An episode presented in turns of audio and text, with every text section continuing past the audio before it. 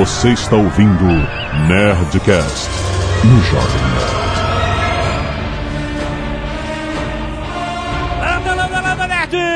Aqui é Alexandre Antônio Jovem Nerd. Vamos para 100 anos na versão resumida. Aqui é Blue Hand e espero que o Nerdcast não dure 100 anos. O Eduardo Sporo que não faltou nessa guerra foi bengala e fralda geriátrica. Aqui é o Tucano e vive lá, yeah. Aqui é o JP e eu também não tenho álibi, mas não matei. Aqui é o Zagal e pra lutar a guerra de 100 anos só o Highlander. Muito bem, nerds! Estamos aqui com o nosso time de história para viajarmos para a Idade Média e entendermos a Guerra dos 100 Anos, rapaz! Muito Que bom! não teve 100 anos, Que não né? teve 100 anos, teve mais. Mas vamos saber a versão resumida, obviamente, deste conflito histórico épico entre Inglaterra e França. É alta, média ou baixa das médias? Eduardo Spook sabe. Isso é bom, isso vai ser legal a gente falar. Vamos, vamos, vamos, vamos para os e-mails. O cara! Canelada.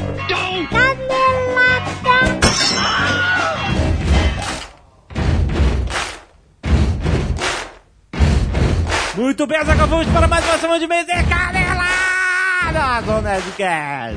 Vamos. Mas agora, essa semana, nós vamos anunciar aqui mais um jogo dos nossos amigos da Galápagos Jogos. Isso. Eles têm uma linha chamada Gala Party, que é para festinhas. Quando vai uma porrada de gente na tua casa. Jogo casual. Jogo casual, rápido, essas coisas são, é muito bom. Como é um card game que cabe, é um baralho que cabe na sua mão, é bom pra você levar em viagem também, levar no churrasco, levar em qualquer lugar que você joga numa boa. Até agora, Zagal, são três jogos. O We Will Rock You, que nós anunciamos no Nerd Office dessa semana, a gente jogou, dá pra você ver como é que é, explicou como é que funciona. O Histórias e o Hanabi. Esse último, Hanabi, ele ganhou o Spiel des Jahres de 2013. Sabe o que é Spiel des Jahres? Não. É o jogo do ano em alemão. Olha aí. Você sabe que a Alemanha é o grande centro desses novos jogos, esses designer games, e é o prêmio mais importante da categoria de jogos de tabuleiro e card games, o Spiel das Jahres. Então ele ganhou o de 2013. Como a TV gosta de falar, é o Oscar dos jogos de tabuleiros e card games. Impressionante. Card game cooperativo, divertido. E ano que vem os caras anunciam que vão ter mais lançamentos nessa linha de party, de festa, na Gala Party. Sacou? Pra você jogar casualmente com seus amigos. Excelente. Você não ficar fritando a mente com aquele jogo de tabuleiro pesado. 10 horas. Cara, sério, a gente jogou um jogo de tabuleiro na Caraca. Segunda Guerra que a gente ficou 10 Caraca, no gente- final não tinha mais graça nenhuma. E a gente não conseguia desistir do jogo. Não, vamos até o final. Você vai recriando o dia D, né? A gente recriou o dia dele. Ah, tá, caraca. O jogo era maneiro, mas nossa. Foi 10 horas de jogo, mano. Que é muito... Então esses jogos são divertidos. Rapidinho, você pode conferir lá no galapagosjogos.com.br. Larga o videogame um pouquinho nessas férias e vai jogar com seus amigos, vai interagir. Um jogo social. Falando em jogos, Azagal, a Intel fez um. Cara, eu, eu tô impressionado com a Intel. Tô, tá- parabéns. A Intel fez um jogo gratuito que você pode jogar no seu browser chamado Game Hero. Ok. Até aí você, ah, ok, mais um jogo e tal. Cara, os caras fizeram uma homenagem aos jogos clássicos de 8, 16, 32 e 64 bits. Todos fizeram parte da nossa infância, ou até da galera que é mais nova, que não jogou os jogos de 8 bits, conhece porque eles são tão clássicos assim. Jogo nacional, feito aqui no Brasil, com uma dublagem espetacular, com gráficos, animações espetaculares, com todas essas referências a esses jogos clássicos, muito bom. E assim, só, só de você jogar, só de você ter isso e poder jogar já é maneiro, porque eu fiquei me divertindo horas com essa parada. Mas, não só você pode se divertir gratuitamente com esse jogo online, mas lá dentro do jogo online, Azagal, como é um jogo da Intel, tem cupons escondidos pra você ganhar descontos em Ultrabook. Olha aí. Então, cara, os caras. Olha, parabéns pela campanha, muito legal. Game Hero tem links aí embaixo. Se você quiser ir direto, vai em gamehero.intel.com. Vai lá se divertir, que é muito maneiro e é de graça. Excelente. E essa que não vamos esquecer que a Nerd Story está em clima de Natal. Isso, toca a musiquinha natalina. Olha aí com vários, vários produtos novos. Várias este Natal. camisetas, novas Sim. estampas. Temos a estampa, olha aí pra você que é fã do Nerdcast, que gosta dos meus jargões. Nós temos a camisa Esse é o Jovem Nerd. Que beleza, cara. É, agora você pode estampar o seu peito, o seu dorso, com essa famosa frase criada aqui nesse programa Que singelo. beleza, hein? Que beleza de Você produto. virou a camisa, Jovem Nerd. Que beleza. Nós temos a camisa Say My Name. Keep calm and say my name. Oh, essa foi muito boa da linha Keep Calm, hein? Inspirada Excelente. no Breaking Bad, no Muito Heisenberg. Muito bom. Temos também a camisa Viva la Transformação. Ahá! Temos um robô que se transforma no estilo Che Guevara, Exatamente. com sua boininha e... e- Muito, cara. Maneiro. construído? Muito bom. Além da Aguarde e Confie, que é a Keep Calm do Didi. É, excelente, É excelente. muito bom. Cara, fora isso, temos canecas, livros, temos as Crônicas de Ganas, os protocolos Blue Hand. Sim. Tá tudo aí, o Independência ou Mortos. Você pode ir lá fazer a sua festa, encher o saco do Papai Noel. Mas o Natal Nerd, imagina a árvore Muito com bom. todos os presentes. Cheio de presente pra Isso, sua as pessoas prima, vão ficar sua namorada, felizes. Pra você mesmo. Então é um Imagina presente. a felicidade de uma família nerd recebendo presentes da Nerd Store. Imagina a nossa felicidade. Que a gente vai ficar felicíssimo por vocês. Sim, com certeza. E se você não quiser ver os recados e e-mails sobre o último Nerdcast, você pode pular para... 28 minutos e Joana Dark morreu de fogo. E atenção, nerd, que nós temos um comunicado Sim. a fazer. Sim. Mais um autor do Nerd Books, nosso querido Fábio Yabu, Olha... lança agora o Branca dos Mortos e os Sete Zumbis e outros contos macabros pela editora Globo. Olha aí, rapaz. Depois de, de lançarmos o Eduardo Spor ao estrelato, né, darmos essa forcinha, tipo uma catapulta, o talento de Abu levou ele para uma editora que agora botou, o cara virou mainstream. Olha Assim, aí. o Abu já era mainstream, com o Já, Princesa do Mar, já, já é mas o, o gênero terror, Sim. essa novidade, agora foi abraçado por outra grande editora. Muito bom, cara. A gente fica muito feliz pelo Porra, é mais um cara. case, é mais, um case. para a Nerd Books. Exato, cara. Excelente. Então está lançando o livro. Olha que foda. Ele fez mais um conto, Aham. né? Pra ter um tchananã a mais. Aham. E eu li o conto, é excelente. Tem mais uma ilustração. E a capa é diferente. A capa é feita pelo Marcelo Martinez, Sim. que foi o meu professor, nosso professor na Faculdade Industrial. Isso. E faz as capas do Cornell, por Lá- exemplo, que são do excelentes. Lá do Laboratório Secreto. Isso, exatamente. E nós falamos com o senhor Submarino Sim. e ele conseguiu um preço que é uma sacanagem. o livro está até o dia 8 de dezembro de 2013, Certo. está às 23h59, Certo. por R$17,90. Nossa, caraca. É isso aí. Agressivo. É isso aí, agressivo. cara. Então, se você quiser prestigiar o nosso querido Fábio Abu, tá aí o livro para você comprar. Muito bom. Se você comprou a versão Nerd Books, parabéns. Você tem a edição de colecionador. Ah, é verdade. é E é verdade. importante ser dito que a Globo pegou o Abu, mas o Abufobia ainda é Nerd Books. Excelente. Muitos e-mails sobre o último Nerdcast, Zagal Cozinha dos Nerds rolando solta, vários pratos muito bom. Cozinha de Jack toda sexta-feira. Essa semana teve até um Drops. Teve um Drops. Ensinou a fazer um molho. Excelente. Uh, eu, uh. acho, eu acho excelente. Eu tenho um problemão de ver a cozinha de Jack na sexta-feira. a Sexta-feira é um dia muito bom, porque você tá indo pro seu fim de semana aí você pode ir no supermercado, comprar os ingredientes, mas é difícil você ver com fome. Eu É. já vi várias vezes com fome. É triste. E aí você não, aí cria trabalho, tem que ir no supermercado, comprar os ingredientes, fazer as paradas. Muito bom, se você não, não assina aí no canal Cozinha de Jack, o YouTube barra Cozinha de Jack tem link aí no post, você vê toda semana o que, que esse cara preparou. E os nerds que mandam fotos, muito obrigado por mandarem, compartilharem os seus pratos. Além do Rafael Lins, que doou sangue essa semana e postou lá sua foto, muito obrigado por salvar vidas, Rafael. Isso. Temos também as artes dos fãs, várias se destacando essa semana. Ó. Algumas não se destacam em nada. Mas nós temos. Cara.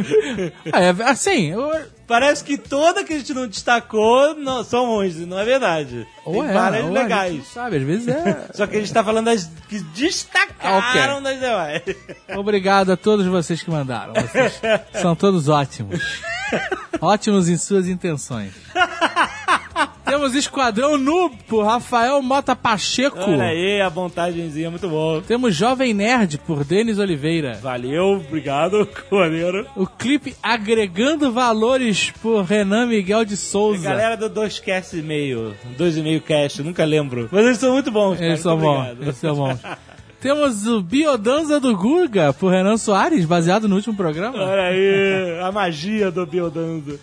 Santa Família Nerd por Anderson Nascimento. Obrigado, querido. Obrigado por esse desenho, ficou muito bom. Mais um A Arte do Cosplay Tucano a Passarinho, parte 8. Olha aí. Bobeou, dançou. Olha aí, fazendo, ele tá fazendo no, no, no tema, né? Exato, Leandro Leandro. Marques de Almeida. e é isso. Esses são os destaques. Se Muito você não está obrigado. aqui, você não foi destacado. que absurdo. Ué, mas é verdade. Tem vários vídeos também, inclusive um vídeo de várias inspirações do Moonwalk, do Michael Jackson, galera que fazia bem antes dele e tal. Bem maneiro de ver, clica aí pra você ver. Primeiro e-mail, Stefan Martins, 26 anos, gerente de conteúdo do site mais lindo do Brasil, Nova Prata, Rio Grande do Sul. Pode isso? Eu não sei. se Furou a existe- fila aí, o Né? funcionário. Qual é? Bota o meu aí na frente? Ah, é, pode, pode ter rolado aí, que a gente não sabe. Vamos lá, vamos lá, vamos ler o e-mail do Stefan. Parabéns pelo excelente Nerdcast sobre uma das minhas atividades preferidas. Vocês têm que ver o Stefan Martins jogando jogos de dança do videogame. é muito engraçado. O Internet mandou muito bem e conduziu. Partes do assunto de forma magistral. No entanto, senti falta de falar uma coisa sobre a dança, que ela é uma forma de expressão. Quando eu era adolescente, tinha muitos problemas em me comunicar com os outros. Muita introversão, vergonha, medos e afins. Mas quando eu entrei na aula de dança de rua, tudo mudou. Olha aí. É o Street Dance. Street Dance. Ah, eu, eu lembro dessa história. eu, ti- eu tinha uma nova forma de me expressar. Um Não por colete. palavras e sim com o corpo, ele tá certo. Isso. E foi aí que minha vida começou a mudar. Finalmente eu tinha algo onde eu era bom de verdade. Foram dois anos e meio de aula com várias apresentações do grupo Jam on the Groove, que incluíram shows do Tijuana e Marcelo D2. O que, cara? Ele tem fotos para provar. Eu quero ver se ele tá com a indumentária que ele usava pra dançar. Ai, ai, ai. Está! O colete felpudo tá aqui! Caraca, eu não acredito que coragem. Colete de ovelha. Olha aí. O Azaghal já- Sem camisa. O Azaghal já zoou muito. Caraca. Por causa desse colete. Que coragem, Cara, o cara. o cara, ele se libertou, cara. Ok. A dança. A ale- dança. a- ele continua aqui. A dança, além de aprimorar meu físico no pico da minha adolescência, também ajudou no meu amadurecimento musical. Dançávamos Salt and Pepper, Young MC, 112. Eu, eu ia ler 112, mas ele colocou por extenso 112. Pro ler certo. Já me conhece. E muito do hip hop clássico dos anos 80 e 90. Infelizmente, desde que meu professor Léo Cunha foi chamado para fazer diversas turnês pela Turquia, Porra, Stefan, por que não foi? que faz até hoje, você não foi, é? Não achei mais nenhuma aula tão igual e de tanta importância quanto que eu fiz na minha juventude. Podia ter levado o colete felpudo pra Ia fazer Turquia. sucesso na Turquia. Qual seria o nome dele de guerra na dança? Eu não Colete sei. Felpudo? Não. Lembra da história do, do Bunny Rivel? Eu lembro da história. Ele do tava de colete felpudo. É, pô. Você não vai contar pras pessoas a história do Bunny Eu não sei se eu já contei essa história aqui. Deixa aí. Vamos preservar. Hoje em dia, mantenho a chama da dança graças aos jogos no Kinect e aos bailes da saudade que Eita. existem por aqui em Nova Prata. Que beleza, hein? Baile da saudade. Tá que pariu. Ô, Stefan Martins. É o colete foco não pega poeira. Saudade, todas as senhorinhas. Esse coletinho de felpudinho. Não pega poeira, não dá tempo. Não dá tempo de poeirar. Excelente. Fábio de Oliveira Matias, 24 anos, analista de sistemas, São Paulo, capital. Olha o Jovem Nerd surpreendendo novamente. Nunca imaginei ouvir um Nerdcast sobre dança. Então eu vou dizer pra vocês que quem surpreendeu foi a Zagal que aceitou o tema. Proposto, porque o Jovem Nerd sempre diz que não vai dar. Eu achei que não dava, mas já tinha uma galera. Porque eu não sei nada. E- Então, eu sou eu, eu, eu vou dizer aqui, eu sou o surpreendente. e ele continua dizendo, nosso Fábio, que achou extremamente foda, muito bom mesmo e gostaria de acrescentar algumas coisas. Ficou muito bom o programa mesmo. Além de todos os benefícios citados no Nerdcast e pelo Stefan Martins, o colete felputo, o que considero extremamente legal é a percepção do ambiente. Ah, Pois quando estamos dançando, é um salão cheio de pessoas, temos que ficar atentos aos outros que estão dançando ao nosso redor para não trombarem ninguém. always mind your surroundings. Isso, continua ele, diz que exercita muito a percepção e o raciocínio. a percepção, a atenção. É, também, né? Mas a percepção, né? O, o olhar periférico. Tá. Sabe qual é? Sim, sim, sim. Se você não vê suas mãos assim do lado, oculista já. é, cara, é, é, qual é que é? Pressão de olho. Que foda. os braços assim. Abre os braços já. Isso. Aí Você não tá vendo suas mãos ali na, na- no cantinho? você tem que ver até Oculista. vai, Até quando você começa a ver a tua visão periférica. Oculista, rápido. Uma coisa que percebi em alguns anos frequentando escolas de dança diferentes, o cara ficou surpreendido com o tema e ele faz dança. Sim, então ele gostou, ele ficou surpreendido e gostou. Nas aulas, normalmente, sempre tem pelo menos dois dos cinco tipos de dançarinos que separam como. Ele quer dizer aqui que existem cinco tipos de dançarinos. Aham, Só ok. que ele usou uma maneira meio complicada de explicar. Sim, sim. Então, os cinco tipos de dançarinos são os que sabem dançar e vão na aula para se divertir e ensinar. Aham. Monitores ou facilitadores, internei. Facilitador. É isso, internet. Ou os cara. facilitadores da dança. Exatamente. os que acham que sabem dançar e vão para se mostrar para as garotas. Olha aí. Normalmente sabem fazer os passos mais de um jeito muito esquisito e fora do ritmo. E acham que estão abafando. Aham. Deve ser o Nick Ellis, né? Dançando lambada. Coitado do Kelly. Os que dançam pouco e querem aperfeiçoar. Normalmente ajudam muito, pois aprendem rápido e ajudam quem tem mais dificuldade. Legal. Os que não sabem dançar e estão aprendendo. Certo. Os alunos comuns, alguns com um pouco mais de dificuldade, outros com menos, mas são alunos normais, ok. Esse é o standard, o aluno. Certo. Em quinto lugar, os que não sabem nem andar. estão querendo aprender a dançar. É o pessoal que tem uma extrema dificuldade. Eu, eu, eu, esse sou eu. Não levam jeito algum. Normalmente obrigados pela namorada, esposa ou cônjuge. Aham. Mas lembrando que mesmo esses podem aprender a dançar. Só precisam de muita insistência. Qualquer pessoa pode dançar. Olha aí, rapaz. Luiz Sandoval, 29 anos, consultor de marketing radialista, São José do Rio Preto, São Paulo. Óbvio que é impossível citar todas as danças que passaram pelas cabeças dos milhares de nerds ao ouvir esse hilário Nerdcast. Mas três danças épicas merecem, em minha opinião, ao menos serem citadas. A primeira delas, do universo Jovem Nerd, a fatídica dança Coelhinho Bossa Nova, protagonizada, se não me falha a memória, pelo irmão do JP em uma festa de Réveillon. Parabéns pela sua memória. Não, não, não. É, é- a dança é um rito. É um rito de acasalamento. É, é, é como se fosse um rito. um rito hor- horrível de vergonha alheia. A segunda foi uma febre da internet, o Harlem Shake. É, o Harlem Shake não é a dança. É, É um uma zoeira, espasmo, né? É um espasmo. Pode considerar dança aquilo. A terceira, que eu chamo de obra de arte da dança, vem dos cinemas tarantinesco. Salma Hayek apresentada como satânico pandemônio em Um Drink no Oh, Inferno. Começa dançando com uma cobra no ombro ao som de After Dark e termina enfiando o pé na boca do Tarantino. É simplesmente espetacular. Tem um link aí da cena que ele Boa botou. lembrança. Quem quiser lembrar. Aliás, foi isso que fez a Salma Hayek explodir, né? Quem é essa, esta mulher dançando com a cobra? Aí explodiu a Salma Hayek. Explodiu muita coisa nesse vídeo.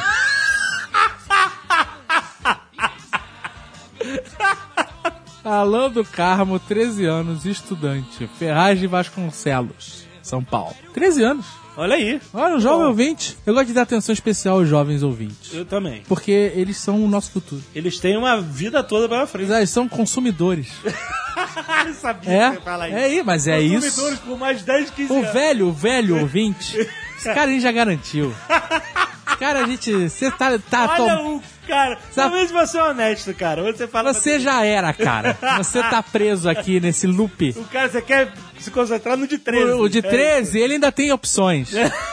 Então a gente tem que, ele tem que Tá falar, bom. nossa, que caras legais.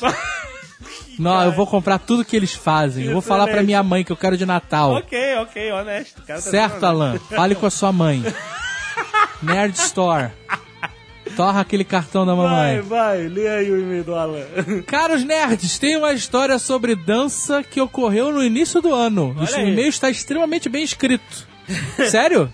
Pra criança de 13 anos? Sim, tá Tô ótimo. espan- Eu tô realmente espantado. Parabéns, cara. Muito bom. Estava na escola, na última aula do dia e só faltavam 10 minutos para o fim do período. Cara, eu tô chocado com a redação dessa criança. Você não tem noção dos e-mails que a gente Não, recebe aqui. Tá bom, tá muito bom. Falta só um espaço depois das pontuações. Pô, cara, isso aqui. vírgulas. Isso aqui Mas caiu. bem, não, não, tá bem Caiu em desuso. Depois ele volta a usar. Aqui embaixo tá certo. É, não, mas tudo Tá, bem. cara, excelente. Você vê os e-mails que a gente recebe? Ele tá chegando muito bem. O ventilador da sala de aula estava quebrado e todos os alunos estavam morrendo de sede. Ok. A professora, pra sacanear, não deixava ninguém sair para beber água. Eu já tinha pedido umas duas ou três vezes. Pô, aí é foda. Inspirado num nerd player de Warcraft, Aham. em que eu precisava de assinaturas para criar uma guilda, e uma mulher se recusou a assinar, Aham. Didi Braguinha, ele acha, disse mais ou menos isso. Aí você podia ter dito isso mais ou menos assim, dois pontos, abre aspas. Se eu dançar para você, tu não vai resistir. Você vai assinar. E começou a dançar. Eu não acredito, cara. Como assim? Vocês já devem estar imaginando o que eu fiz. Sim, eu fiz. Repeti a frase de Diogo, levantei do meu lugar, cheguei perto da professora e fiz uns quatro passinhos John Travolta. Dei uma reboladinha Que isso? e alcancei meu objetivo. A professora traumatizada liberou todos os alunos para ir embora. Devo acrescentar que sou magro, peso 42 quilos. Meu Deus. Então a dança ficou muito escrota.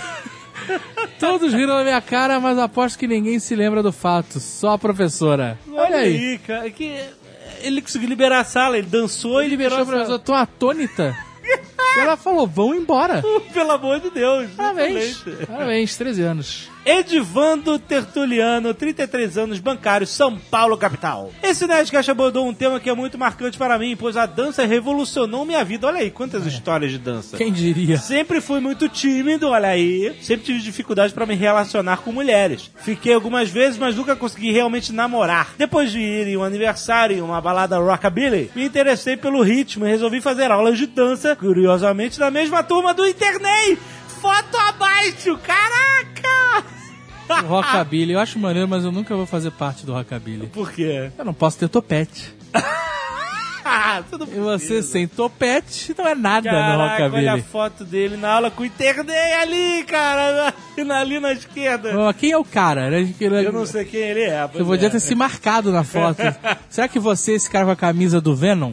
pode acho que ser, é, hein? pode ser. pode Eu ser. acho que é. Gostei muito do ritmo e comecei a dançar todas as sextas, aprimorando bastante os passos e tudo mais. Estava indo realmente pela dança, mas pouco tempo depois comecei a namorar com uma garota, interesse primeiro dela, algo até então inédito pra mim. Ah, ela se interessou por ele. Olha aí. Isso era inédito pra ele. O relacionamento durou uns dois meses e pouco tempo depois, durante uma dança de rockabilly, comecei a ver uma amiga com outros olhos. Ela também começou a me ver assim. E hoje ela é minha esposa. Olha que legal, cara. Aliás, o pedido de casamento foi feito na mesma balada de rockabilly, com direito a todos parando e fazendo uma roda para ela e eu dançarmos. Um momento que guardarei na memória pra sempre. Nossa. E também, graças às aulas de dança, no meu casamento pude mandar bem no Earth Angel, seguido de Johnny B. Good. Eu fiz isso no meu casamento, rapaz! Toca aqui, high five! Que pariu. Olha aí, protagonizando um momento especial do meu filme favorito e tem também a foto. Que legal, cara! Porra, eu também fiz isso no meu casamento. Teve, em vez da valsa foi Earth Angel e depois começou o Johnny B. Good. Foi muito legal fazer isso, cara. Parabéns. Ele não é o- Venom, ele é o carequinha. Ele é o cara aqui. Exato, agora que a gente viu. Muito bom. Por isso, nerds, aprendam a dançar. Dança pode mudar vidas. Olha aí que legal. Lulu Topic. Ih, meu Deus. Olha o perigo. Lulu, a polêmica. A Lá polêmica vem. nas mídias sociais. Lá vem. É Lulu, qual é o nome do outro? O outro... é Tubi. o- Nem pode mais. Tudo é Mas fala a. Lulu. Não, a Lulu pode. Pode? Pode. Alguém, por Tudo. favor, print screen na tela do Jovem Nerd no Lulu. Eu não me vi na Lulu, eu não sei. Eu não tenho ex-namorada, cara. Eu não É, tenho ex-namorada. Isso não significa nada. Eu tenho... Isso, so- A senhora de Jovem foi a minha primeira namorada. isso, e se a sua fachada cair agora? vai ser invenção, todo mundo vai saber. É, Eu e- essa é uma boa desculpa. Ok. Na boa de covar. Vê lá no meu Instagram que tem a foto de 18 anos atrás, eu e a de Jovem Nerd juntos. Ah, é, isso Que aí. fachada, que fachada, rapaz. Isabela Ramos, 20 anos, estudante de Direito, Rio de Janeiro, RJ. Caros imperadores, vocês já devem ter ouvido falar, inclusive pela polêmica em torno do assunto, do aplicativo Lulu. Lulu. Em que mulheres fazem reviews e dão notas, além de hashtags que teoricamente descrevem a qualidade ou defeitos dos homens. Isso tudo, justo. isso tudo de uma maneira anônima, De uma maneira anônima. certo? Mas eu, eu acho, eu acho legal a ideia. Não- ah, ela mandou aqui uns, uns prints, já vi logo. Pois bem, apesar de achar um absurdo, etc, etc, etc, baixei o aplicativo para procurar conhecidos. Ah, é um É. absurdo! Ah, é um absurdo! é um absurdo Cara, essa que é porra. parada. Todo É mundo um acha um absurdo, absurdo. mas vai lá procurar, né, cara? É foda aí. Qual não é minha surpresa ao encontrar o perfil de um tal de James Rex? ah, não! não, cara. Que tem uma média de 8.3. Olha o cara, rapaz! Score dado por mulheres que o conhecem. Sim. E ao contrário do que se possa pensar, ele não é mais uma vítima da objetificação, já que no campo das tags tem várias adicionadas pelo próprio. Como? Como? Ele- como é que ele pode? Ai, caralho, ela mandou uns screenshots como evidência. Ah, não, cara. Que beleza, cara. Vale o aviso para meninas ouvintes do Nerdcast. Não sejam fodidas. Não usem o aplicativo. Não vou entrar no mérito do abuso moral, nem da burrice que é comprar um carro apenas baseado no test drive alheio. Ela é contra o É, Lulu. pelo que ela parece, já É. que ela tá falando pra ninguém usar. Ok. Vale lembrar que o app é obviamente falho nos seus filtros, já que qualquer um pode fazer reviews ou adicionar hashtags, inclusive pessoas fazendo favores Aham. ou sacaneando É. o cara em questão. Inclusive, eu já ouvi dizer que tem mulheres que vendem reviews positivos no Lulu. Sério? Sério? Caraca, esse Quer dizer, na verdade, é, eu disse mulheres, mas você- pode ser qualquer um, porque se você fizer um perfil Faz fake. um perfil fake. E você, exatamente, É, não? entendi, então, entendi. tem pessoas, é porque teoricamente o Lulu só pode ser usado por mulheres. Por mulheres, né? Então, exato. mas tem pessoas vendendo. É o, é o ser humano, né? Lulu. Vamos ver aqui. Não, quero ver. Quero ver o, o Rex. Olha a quantidade de hashtags que o Rex. 93. 93 hashtags.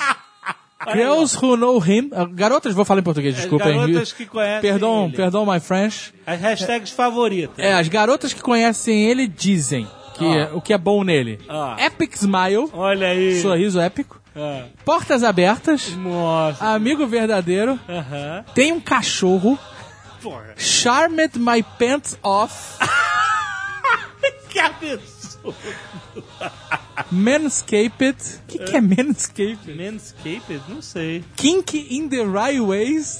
Que ainda é... Safado do jeito Do certo. jeito seria, certo, né? seria isso? Olha aí, cara. Olha aí. Respect women. Respeita mulheres. Given, big fit, Big feet. ok. strong jaw. Cara, que merda é essa, cara? Não, não, mas vamos, vamos ler as negativas agora. Negativos do Rex. Strip Club VIP. O que significa isso, cara? Hot and cold. O que, que quer dizer isso? Isso. Ah. Ah, não. Forgot his wallet. Ah, não, Rex! Ah, não! essa não! É, é, cara, essa é muito velha, cara. Track. Track? Porra! Videogamer? Isso é negativo? Caraca, essa mulherada também, vou te contar, hein? Man child. Man-child. Porn educated. Porn educated, cara. Que beleza. Olha aí. Cheaper than a Big Mac. Chega, coitado do Rex, cara. tá aí, quem quiser avaliar, procura James Rex. No, no Lulu, que beleza, cara. Caraca, que figura. Ai, excelente.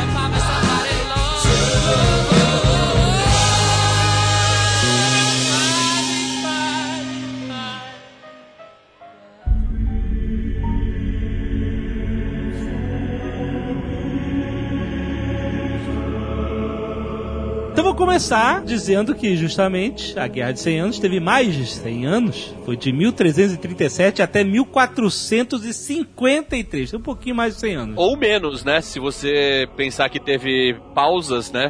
É verdade, é verdade. Teve um tempo de alto. É que nem namoro, né? Que dá um tempo, né?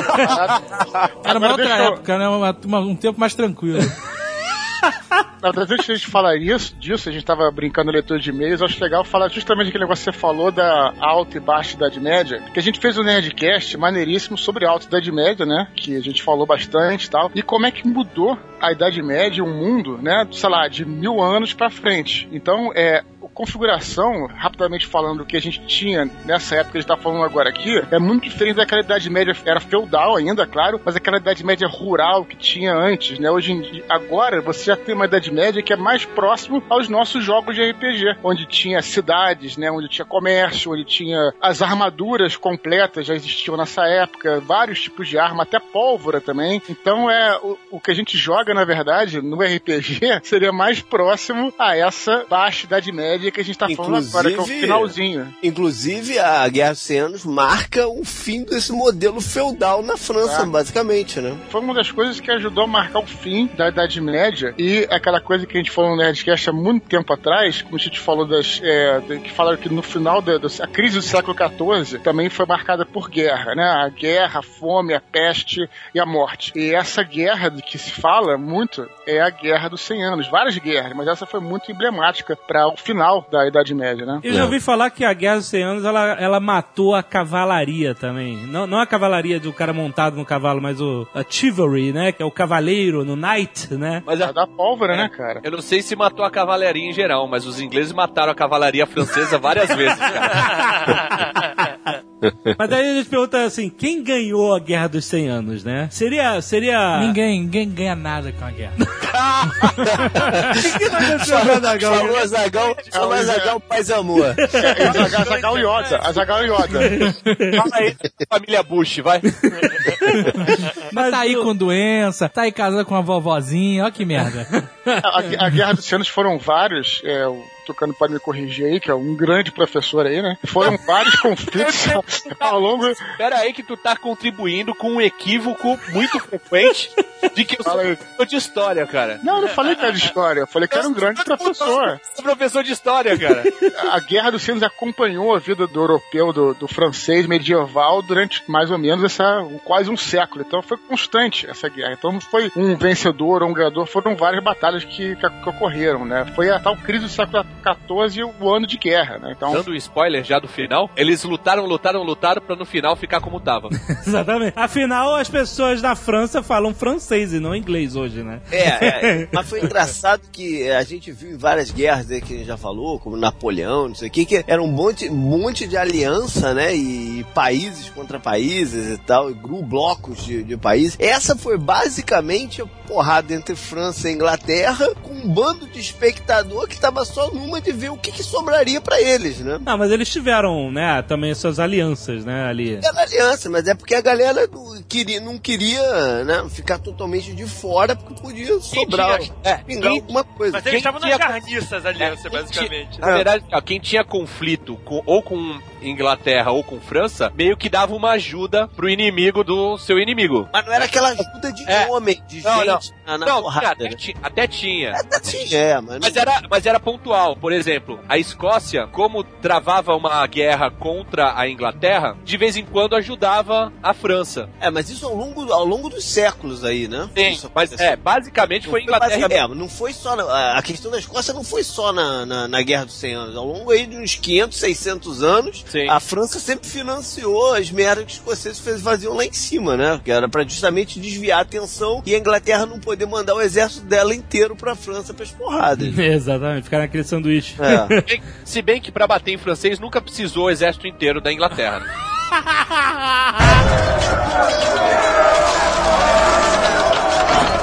entender o contexto, né? A gente sempre tem que, antes de falar da parada, tem que entender o contexto, né? A Inglaterra foi um, é um país de muita mistura, porque ela foi invadida N vezes durante a história, né? E a última grande invasão que mudou completamente a estrutura política da Inglaterra foi a invasão normanda, né? Exatamente. Até, até étnica, né, cara? É étnica, Tudo, exatamente, né? A Normandia ali, norte da França, né? O, o Guilherme o Terrível. Era Guilherme o Terrível? Guilherme o Conquistador.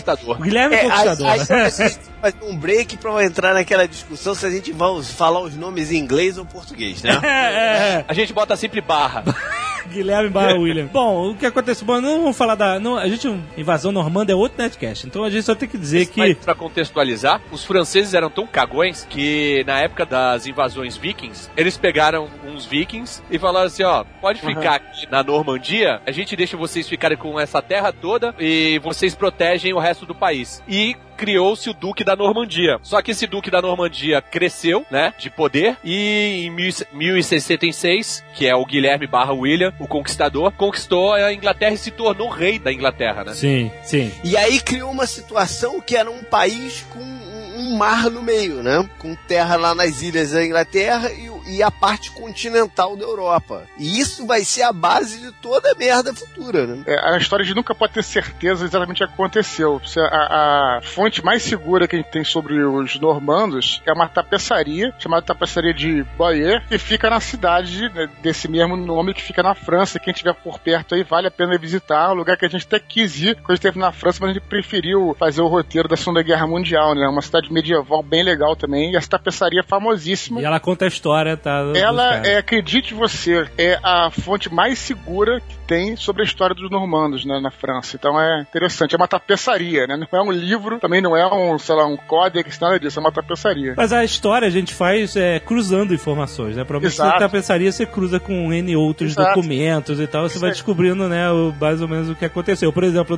na- no final da Guerra de 100 Anos, a famosa batalha de Azincourt. Exato. É, a gente sabe- no livro do Cornell de mesmo nome, né? É, exato, a gente sabe que pouquíssimos ingleses morreram porque existe um documento de todos que foram pra batalha e todos que voltaram pra batalha. Então, é, É, mas é, ali já tava mais. é, já tava mais avançado tudo, É, né? sim. Você tem um intervalo aí de uns 400 anos nessa, nessa brincadeira. É, né? não, sim, com certeza. é, Dos normandos com isso. É. né? Mas vamos lá. E aí o que que acontece? Nós temos a Inglaterra conquistada por normandos, toda a nobreza foi completamente alterada, né? Tipo, Pra você ter uma ideia, por quase 300 anos, a língua oficial na corte inglesa era o francês. Olha aí. Os caras nem falavam inglês. Aham.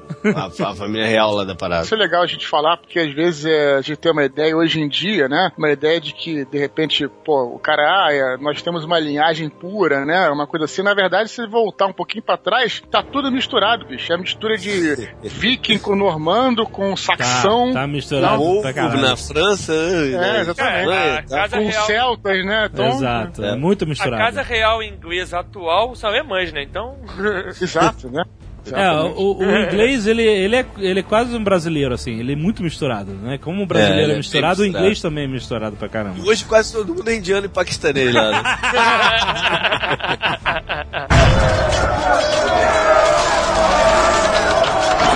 Nessa do rei da Inglaterra ser francês, teoricamente, normando, né? Ele conserva o título de Duque da Normandia e é rei da Inglaterra. Então ele é, é um rei na Inglaterra, mas ele é vassalo do rei da França. Aham. Se você pegar um, um rei que é emblemático da Inglaterra, que é o Ricardo Coração de Leão, ele quase não ficou na Inglaterra, ele morou quase que o tempo inteiro, ou ele estava nas cruzadas ou ele estava na França, ele nunca estava na Inglaterra. Exato. Tanto que a história do Robin Hood é, é nesse período, do Ricardo Ricardo fora da. É, que ele foi pras cruzadas. Tá na Exa- cruzada. é. exatamente, né? E aí no- a a terra tava sem rei Ele e. estava na cruzada, ele estava na França, batalhando na França, porque para ele acho, o território francês era mais importante que o território inglês, entendeu? E por outro lado, a situação na França também era bem particular, né? A França não existia como a gente entende hoje. Ela era toda partilhada. Aham. né? Tinham vários desses ducados aí, como o Tucano falou do, do- da Normandia, tinham vários outros. Aham. Tinha Aquitânia, tinha Aquitânia, Borgonha. Aquitânia, Borgonha, que depois Bretanha. e vários outros. Era uma porrada deles. Né? Bem-vindo à Idade Média, né, meu Não, amigo? tem uma outra coisa que aconteceu também, que foi depois da invasão dos normandos, muitos reis ingleses conservaram o título de duque ou conde de territórios franceses. E o que acontecia? Tinha muito casamento entre reis ingleses e princesas francesas. A gente até vê isso no Braveheart, né? No Coração Valente. E é justamente na- nessa história do Braveheart que começa a Que dá uma merda geral por causa daquele filho do, do Gayzola, né?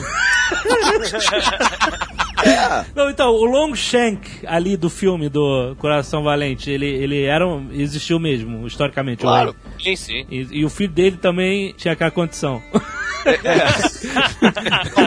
Não, não, o whatever, isso não, não, não faz... Faz toda a diferença. Faz toda a Na diferença? Na época fazia diferença. Não, mas ele casou o filho com a, com a francesa, né? Isso, o, o Longshanks casou o filho que disse que era bissexual, casou com a filha do rei Philippe, ou Felipe, da França. E eles tiveram um filho que era o Edward III, né? Aham. Que no filme Coração Valente falam que é o filho do William Wallace. Ah, ela fala, ah, eu tô com o filho na que fala que vai É, o William Wallace, é Isso, é, isso, é, verdade. isso, é, isso é- é- é liberdade É poética. claro, né? é claro. É um é poetic freedom! Nossa, cara. É uma canelada foda do filme, porque o moleque nasceu sete anos depois do William Wallace morrer. Ah, A gestação longa. Pô, a gestação, gestação clássica, cara. Essa faz demorar mais tempo. Na Idade Média, uma guerra durava 100 anos, você reclama da gestação de 7. Eu também acho absurdo. Não, não, mas ver que aquele filho. Não, pá, não, não conta o que aconteceu com aquele filho. Eu ver que ela, aquele filho virou um bastardo ou morreu e aí ela depois teve outro Não, filho. não, é o Edward III. Ah, mas não, não diz isso. Ela só fala que eu tô, eu tô grávida, só isso. Mas ela só teve esse filho, porra. Ah, tu sabe se ela perdeu outro filho antes? Não, peraí, peraí, peraí. Então tá. Então só recapitulando. Ela casou, ela foi pra Inglaterra em 1308. William Wallace morreu em 1305. Ah, ué, ué. É tipo Dona Flor e seus dois maridos, né, cara? tá tu não certo. sabe. Tá certo, tá certo. Foi engravidada pelo fantasminha.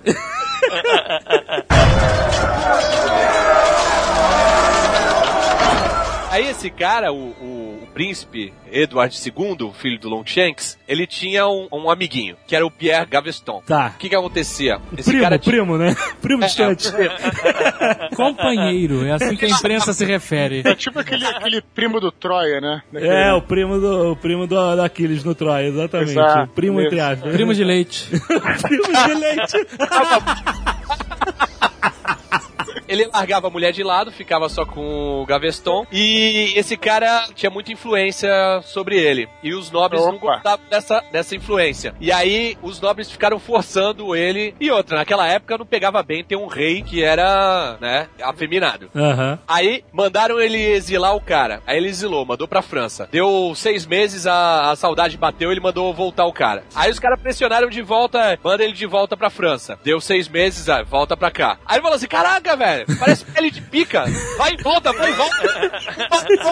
Mataram o cara. Príncipe prepúcio. Peraí, mataram quem? Mataram o, o amante. Ah, tá. Não, matar o rei pega mal aí. É, não faz aí- assim. Que aqui no filme o Longshanks derruba do outra torre. Isso, eu não sei se era o mesmo, eu não lembro qual era o nome. ah, pode do- ser outra. Mas aí o que acontece? O Edward II, né, o filho do Longshanks, não ficou muito puto, não. Arrumou outro cara. É. Só que esse outro cara tinha um pai que era mais malandro. E ele começou a manipular o rei, mais ainda, e começou a ser o, o rei de fato. Aí a, a Isabelle. Caraca, o o cara manipulava o rei. Ele era o sogro do rei, né, de O, o fato. Sogro manipulava o rei através do filho boneca? É. o Parabéns. filho que era amante do rei, isso. Ok. Que habilidade, cara.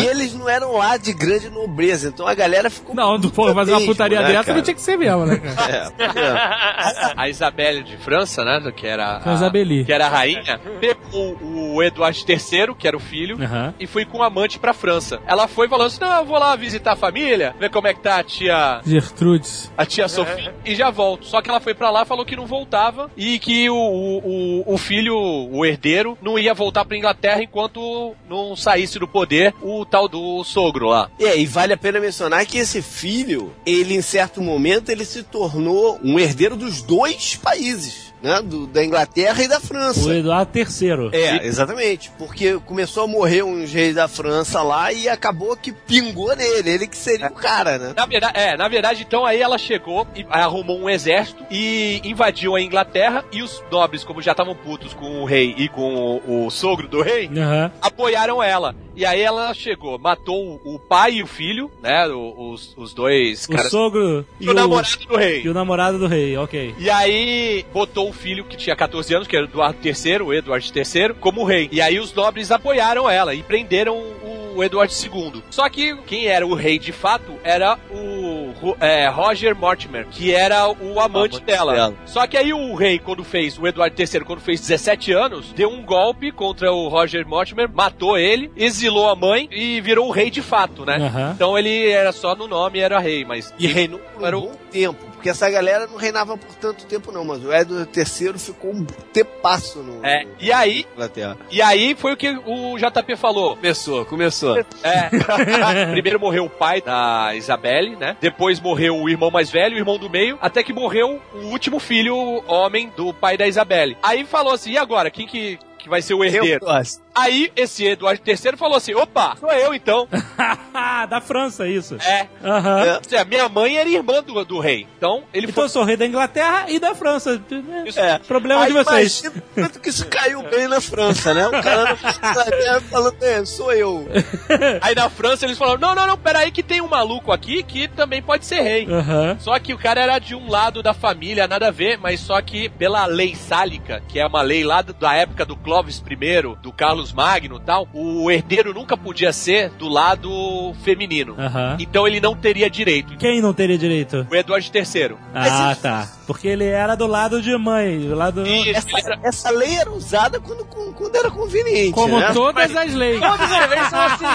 É, exatamente. Que aconteceu. O Edward III não falou, sou eu, sabe? E falou, ih, não, tem aquela lei que não dá pra mim. Exato. Aí, não é, aí, aí a lei tava escrita só no livro, cara. É.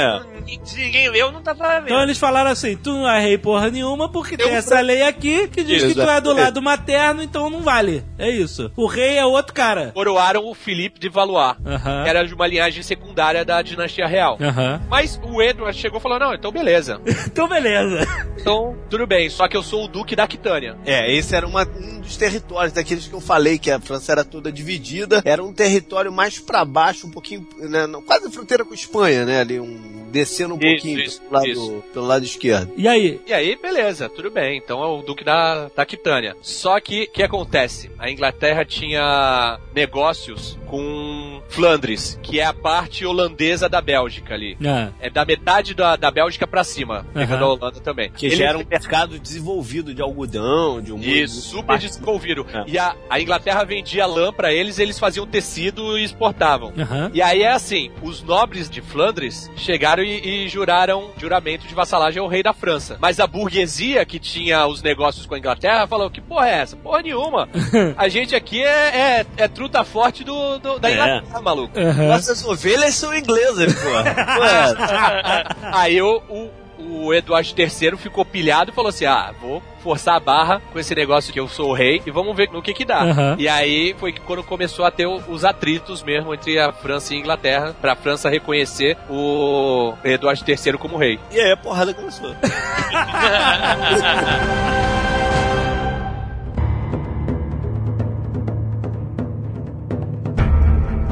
Qual foi a batalha de abertura desse conflito interminável? Batalha de abertura, ficou maneiro, parece que é umas Olimpíadas. Todo mundo se reuniu pra ver a batalha de abertura. grande batalha Demorou de abertura. quantos anos a batalha? Foi melhor ou pior do que a batalha de abertura da China? Mas e aí, o que acontece? 1340, a batalha de Sloy. Foi a primeira batalha grande, assim, que ocorreu entre os dois exércitos. Antes disso, o Eduardo III já tinha invadido algumas partes, assim, tinha entrado no, em Flandres, invadido a Aquitânia e tal, mas não tinha um grande embate, né? Aham. Essa foi a primeira porradaria franca. mesmo. Pra você ter uma ideia, quem tomou a, a iniciativa de atacar, essa guerra era pra ter sido na Inglaterra. Aham. E ao contrário, ela, ela foi quase que totalmente na França. A França chegou e falou assim: ah, vamos invadir a Inglaterra. Pegou e juntou uma porrada de navio. Eles tinham 225 navios e ficaram esperando ali perto de Bruges, aquela cidade bonita onde se come chocolate e toma cerveja. Assim, ó, vamos esperar um vento favorável. Bom, se o vento não estava favorável pra eles irem, estava favorável pra quem tava fazendo o caminho inverso, né? Aham. E eles estavam de bobeira lá, de repente surgiu do nada a armada inglesa. Aham. E eles foram pegos de surpresa e foi, tipo, massacre. Ah, o inglês já é conhecido por sempre ter uma marinha foda, né, cara? Esse sempre foi o ponto forte dele. Mas não era, nessa época não era tão. ah, o investimento na marinha ainda não era tão maciço pela Inglaterra. E por que, que os franceses resolveram atacar a Inglaterra? Eu não entendi essa parte. Porque o, o Edward Eduardo III resolveu não reconhecer o, o Felipe VI como rei e invadiu alguns territórios na França. Aí eles resolveram retaliar. Isso. E aí, quem manda no canal da Mancha tem a vantagem boa, né? É, só que o que É. aconteceu? O- o- os franceses eram comandados por dois caras que não- nem eram marinheiros, eram administradores, eram os dois almirantes. Mas deviam ser nobres, provavelmente. Por isso que Sim, mandaram. sim. Já os, os ingleses, inglês, porra, mora numa ilha. O cara já nasce meio que marinheiro, né? Aí os caras, dos 225 navios que a França tinha, nessa batalha, destruíram 190. Nossa. É, deu um pequeno prejuízo. E mataram 20 mil homens. Nossa. Isso dizer, acabou, aniquilou com as chances da França tentar alguma coisa na Inglaterra. Aham. E isso fez com que a guerra se fosse toda na, na- em território francês. Aham. É, aí já vai uma constância de toda a Guerra dos Seis Anos, é que a França tem muito mais gente que a Inglaterra, né? Isso vai, isso vai, isso vai pautar toda essa Guerra dos 100 anos. E alguns anos depois, a gente tem uma batalha interessante, que é a Batalha de Caen. Caã. Caen, é assim que se Caen, fala? Caen, sei lá. Vocês Não é Caém, não é Caém. que porra de Caém? Vocês falavam Caen quando vocês foram lá. Então, mas aí eu ouvi o cara falar Caã. então. Essa cidade, né, ela foi importante durante a invasão do Diadema na Segunda Guerra. Porque é próximo da costa. É lá que, lá que começa o circuito, né? Da Segunda Guerra É. Mundial, né? Ou não? É. É, ela... Mas É. não é onde tem a ponte Pegasus? Exatamente. Inclusive, é difícil de achar sobre a Batalha de Caen em 1346, porque a Foi mais famosa. né? Não, e a mais famosa é da Segunda Guerra Mundial, É, né? ficou É. mais famosa a Segunda Guerra do que a, a- a da Guerra de 100 Anos. Mas é interessante essa batalha porque ela ela parece um livro do Cornwell, que a gente já falou tanto aqui, que é a, né, a, a- saga Busca do Grau, né, o livro Arqueiro. Essa batalha foi aquela que o Thomas de Hookton Sim, sim. Eles chegaram, né, na, na, na cidade e a cidade era, se dividia em duas partes. Era a cidade nova e a cidade velha. A cidade nova era onde tinha o comércio, onde vivia a burguesia, tinha duas abadias e era mais fortemente protegida. A cidade velha é onde tinha o castelo e moravam os, os nobres. Esse castelo existe até hoje, ele é chamado de Chateau de Caen, e é muito maneiro, ele, se você... Fala de novo aí, Chateau de. Caen, eu não sei, Chateau de Caen, ele existe até hoje, ele tá lá na cidade de Caen, se você vai à França no- e, e vai ali no norte da França, não deixe de, de ir, ele, é um, ele foi construído pelo Guilherme Conquistador, em 1060. Porque era a É, capital, né? A capital da Normandia. é, exatamente. Então, ele é um castelo cheio de histórias. Já teve lá o Ricardo Coração de Leão também. Ele viu todas essas batalhas da Guerra de 100 Anos. É um, Eu conheci um garoto chamado Ricardo Coração de Leão. o nome do cara na identidade. Era. Não acredito. E eu duvidei. Eu falei, não. o cara é um moleque, tinha, sei lá, ele tinha 12 anos. Eu falei, é ou não, cabeça de identidade. Aí ele pegou lá, Ricardo, Coração de Leão, sei lá, da Silva.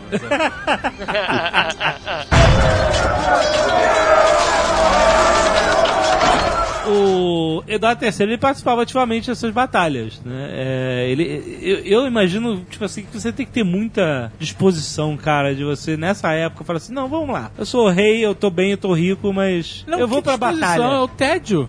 Peraí, eu sou rei, eu tô bem, eu tô rico, não era bem assim, né?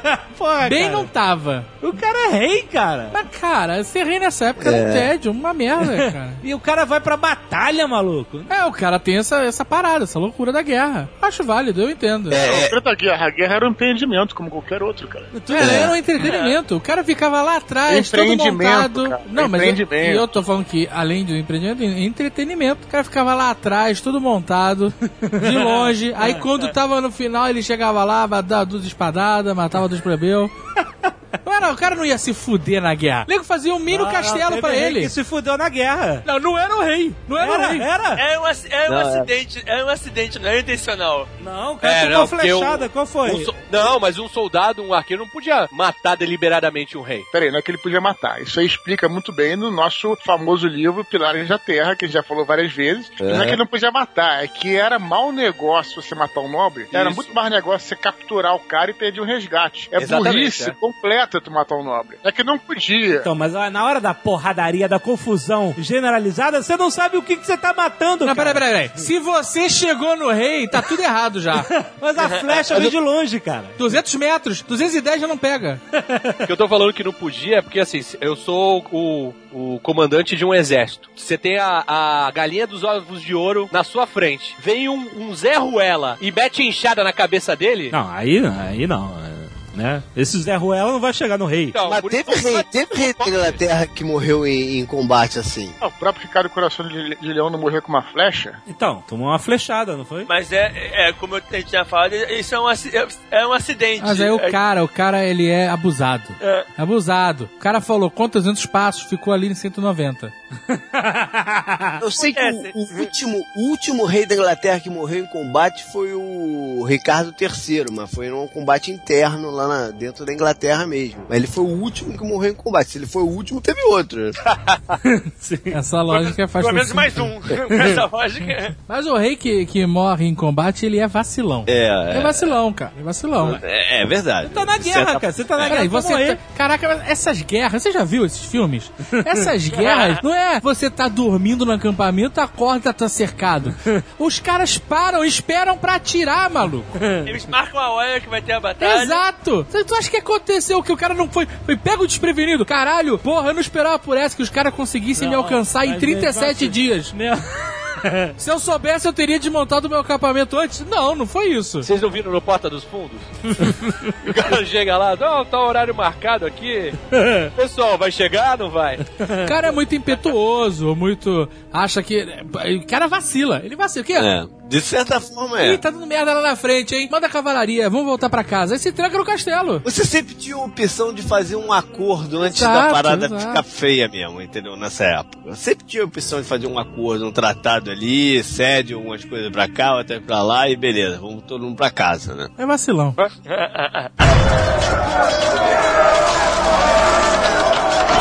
Mas enfim, Tucano, o que que o, o, o o Edward III conquistou nessa brincadeira? Edinho, terceiro. Então, no primeiro dia ele, ele conseguiu conquistar a cidade que era a antiga capital da Normandia. Beleza, então, então ele conquistou a Normandia e Não, chegou- não, a Normandia não. Só a antiga capital. Mas ele chegou até Calais. Chegou, chegou. Pois é, que esse sim é, é, é, é um marco importante da Inglaterra dentro da França, que foi a, a posição deles mais consistente, né, ao longo de todos esses poucos séculos aí, entre 1300 e pouco e 1558, quando eles perdem Calais no reino da, da Blood Mary, né, que foi quando eles deixaram de ser, de ter a- o pé na Europa continental de vez. Calais é, é um marco. da- Calais, Calais inclusive, é o, é o único lugar que eles nunca perderam durante essa guerra, né? Durante essa guerra, eles só vão perder com a Blood Mary bem mais à frente, né? A filha lá do. que é depois. Do, do Henry VIII, tu- Tudor e tal. É bem mais à frente. Mas enfim, ela, ela é marcante por isso, porque ela é, ela é a porta de entrada da Inglaterra na, na França durante muito tempo, né? Antes de deles chegarem em Calais, teve uma, uma outra batalha que foi bem importante, que é a de Crecy, que foi a primeira vez que os dois reis se enfrentaram, né? Hum, O Edward e o Philip. E foi a primeira vez que usaram um canhão numa guerra. olha. Pelo menos que foi documentado, né? Na Europa. É, é, na Europa. Na China eles deviam estar usando uns dois mil anos já. Aqui, foi a Inglaterra ou foi a França? Foi a Inglaterra. A Inglaterra ah, se posicionou em cima de, um, de uma colina e botou um monte de, de armadilhas assim no campo. Eles estavam com 12 mil homens e os, e os franceses tinham 30 mil. Como sempre. Os números eram sempre assim. É, pra ter uma ideia, o- o- a Inglaterra foi pra guerra com 12 mil homens. A França, como um reino, tinha 7 milhões de pessoas. É, Era uma parada meio foda mesmo. Mas aí o, o- eles ficaram em cima. O rei da França mandou um ataque de 6 mil besteiros genoveses. Aí fizeram besteira. Essa piada Porra, realmente Dudu. tem que. Pô, Dudu tá devagar, cara. A gente tá tendo que assumir essas brechas, porra. Eu tô deixando é, o pessoal que tá começando aí. Só que tem uma parada, né? Enquanto você dá um, ou no máximo dois tiros por minuto com uma besta, os arcos longos você dá pelo menos cinco disparos por, por minuto, né? Arco Quando é a primeira flecha atinge o alvo, a terceira está saindo do ar. Olha aí. Jamais esquecerei. Eu já vi, eu já vi até projeções de 8 a 12 flechas por minuto, mas aí varia de, né, de Ó, a, cada. verdade, a verdade é que taticamente são armas diferentes, né, galera? Tipo assim, se é o arco, ele você É, pode o- tirar o pra tipo cima. Sim, mas o resultado é, é- é, sabe, chuva de, de flecha mais de um lado que do Não, outro. só, então, mas, Mas a pen- o- mas a penetração, por exemplo, da besta, ou da besta, ou da balestra, sei lá, como vocês queiram chamar, Crossbow, crossbow. ela é muito mais, ela é muito mais penetrante, muito mais Não, forte. Isso tem Do que o longo, não. Do, do que o arco O arco, longo, sim. não. A média distância e curta, com certeza. Com certeza. Só que o arco você podia tirar pra cima e é muito mais longe, cara. Então É, é, mas é, problema- outra, o problema taticamente da- é outra coisa diferente. E o treinamento, o é que você treinamento tinha que da, tá mais o treinamento perto da também, né? tropa é diferente também. O, o, o Cross precisa de menos treinamento. Eu sei que os, os- mas você tem que chegar mais perto, né? Que, É. eles são Exato. É, o- O, Exatamente. alcance, o alcance é menor. No curta distância, o, a besta é muito mais potente do que o arco. É, tem- mas você atira e, e- e corre, né? Porque não dá tempo de você. Não, se você não não corre. tiver do muro. Tem o malandro do escudo. Tem É, o malandro então, do O escudo. maluco tem que te É. proteger, porque tu vai levar dois minutos pra botar Então, outra flecha. Tem o, tem, Mas o, você tem o ajudante. tem o ajudante, que é o malandro do escudo. Então, cara, mas o arqueiro tá sempre em vantagem, ele vai sozinho, cara. Ele tá lá. tá, tá, tá, tá. Aliás, o arco longo inglês, tão famoso arco longo inglês, era considerado tipo a metralhadora da Idade Média, mano. Tá, mas isso que eu tô falando desde o início, a vantagem aí, que eu tô te falando, isso aí é muito relativo, depende da, da posição, depende do tipo de batalha, do terreno, isso aí depende de uma porrada de coisa. Não dá pra você dizer que uma arma é melhor que a outra.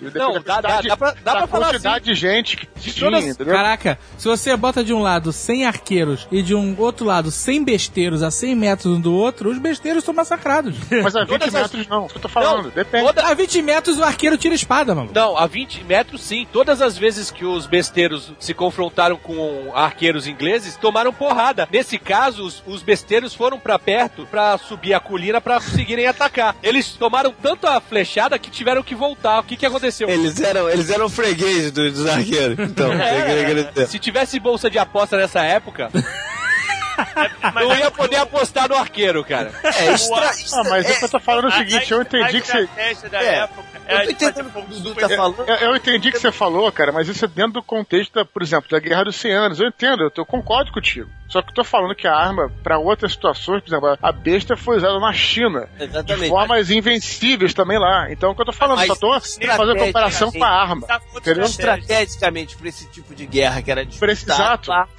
Concordo, Os exatamente. chineses é. usavam besta pra fazer fogo de supressão, como os ingleses usam, usam arcos. Os chineses faziam tiro, pra em, em parábola. Na Europa, a besta é usada pra tirar reto e o arco é usado pra tirar em parábola. Então, você, você botando mais flash no ar, você basicamente negava um terreno pro cara. Quem é que vai ficar embaixo de uma porrada de flash caindo? É, isso aí. Exatamente. É, a, a besta não é usada desse tipo, por isso que o arco na, o, o arco na Europa é muito mais efe- efetivo, porque ele negava terreno. Exato. E a Batalha de Calais, que a gente falou, que o, o Tucano voltou um pouquinho, mas terminando a Batalha de Calais que foi muito importante, em 1347, na verdade, Essa, né? essa foi a batalha da malandragem.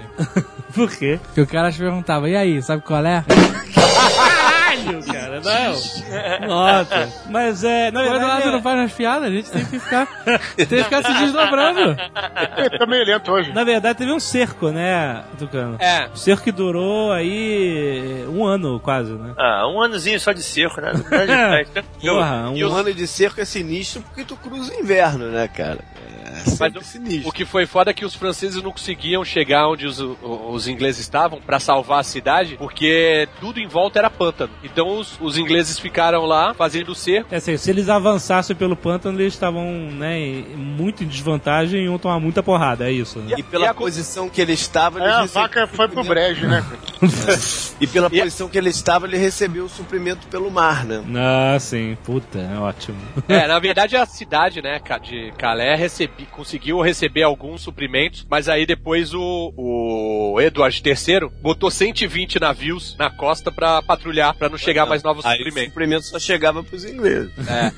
E E aí aí come- eles não teriam também conseguido passar o inverno ali fazendo cerco. Ah, Sim. não, jamais, exato. E começou a morrer de fome, até chegou um ponto que, que mandaram 1.700 crianças e idosos pra fora da cidade pra não ter que dividir comida. Caraca! E foram chacinados, não? Então, tem duas versões. Uma versão diz que o, o rei chegou aí, não deixou eles passarem, eles morreram em frente à cidade, de fome. Aham. E, e tem uma, uma versão da, é, de cara uma podia voltar pra cidade? Não, não Podia podia, voltar? foi expulso. Pô, ficou ali na zona de ninguém lá. é, É. Terra de Os ninguém. franceses falaram, não queremos mais essa galera, isso aqui é um estorvo. E o inglês falou, porra, ele não pode absorver também. Aí fodeu, né?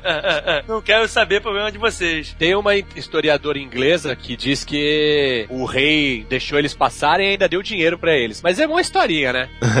A- a- agora o nego faz o reescrevendo a história pra ficar bonito, né? É claro. Passou, deu dinheiro e deu cidadania.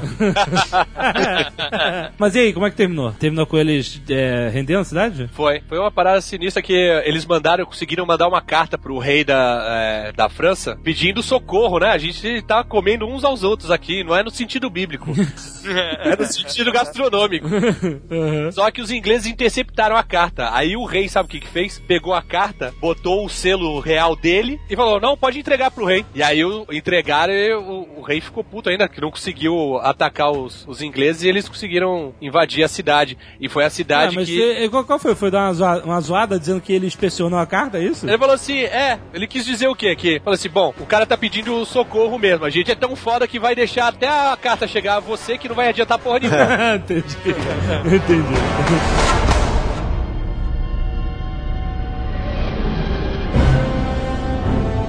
Então, você tem situação normal de Europa na Idade Média, né? Todo mundo em guerra, na lama, morrendo de desinteria, muros cercados, matança em geral. Essa, é, pelo menos, é a imagem que a gente tem da Idade Média, mas que os revisionistas insistem em dizer, não, não era tão assim, tão sinistro a Idade Média, né? É legal, é legal. Não, não, é, mas eu até eu acho que eles têm razão, cara. A gente tem essa, essa ideia porque os períodos são mais estudados, são essas grandes guerras, né? Mas a situação normal de Idade Média, pra gente aqui, vem mais uma situação mais normal ainda de Idade Média. No meio dessa guerra toda, esse conflito maluco, vem a peste negra. É, que interrompe os planos de conquista do, do Edward III. né? E segundo a gente já concluiu em outro Nerdcast, é esse é o fim do mundo, né? O mundo acabou É, aí, exato. aconteceu o arrebatamento e a gente sobrou.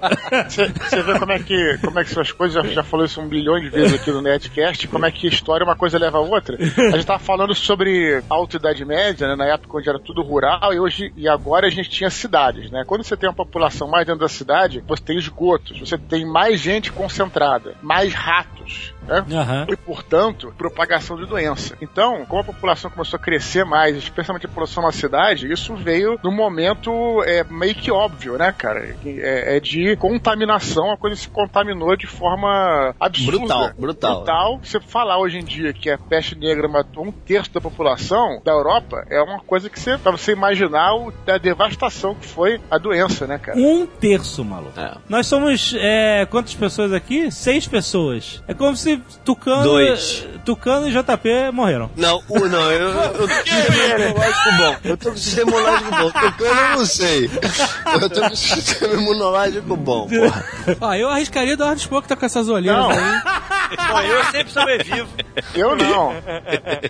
Mas é muita gente, cara. É muita gente morta mesmo, cara. Putz grila, que, que terror, que terror. Se, se a gente pegar pela população do Brasil, é como aproximadamente 70 milhões de brasileiros morressem. Nossa, é muita gente, cara. O rei da França morreu, mas não foi de peste, né? Não, não. A, a rainha da França morreu da peste. É, a Mas aí, foi. parou a guerra? Parou durante essa É, merda? parou, né? porra. Como é que, que- como é que tu ia fazer? Tava todo mundo morrendo, você tem que, tem, tem, tem que evacuar e esperar a porra Quem é, que passar. vai ter, quem é que vai ter coragem de fazer guerra no meio da, no meio da, da, da- a vingança divina? Não, sem falar que hoje, mas imagina, hoje em dia, se tem uma parada, você falar ebola, nego se caga de medo. Tu imagina o que que era na época tu falar peste negra. Nego se cagava de medo. E nego não sabia que vinha de rato, saiu só depois, a, entendeu? a peste negra é basicamente uma maldição divina que aparecia nos lugares. Eles não tinha a menor ideia de como, porquê, o que, que foi que acontecia. Eles sabiam que acontecia uma sequência de coisas com a pessoa e a pessoa morria. Com qualquer enfermidade, né, cara? Isso era um. E dependendo da sequência de coisas, a pessoa morria em 24 horas. Então,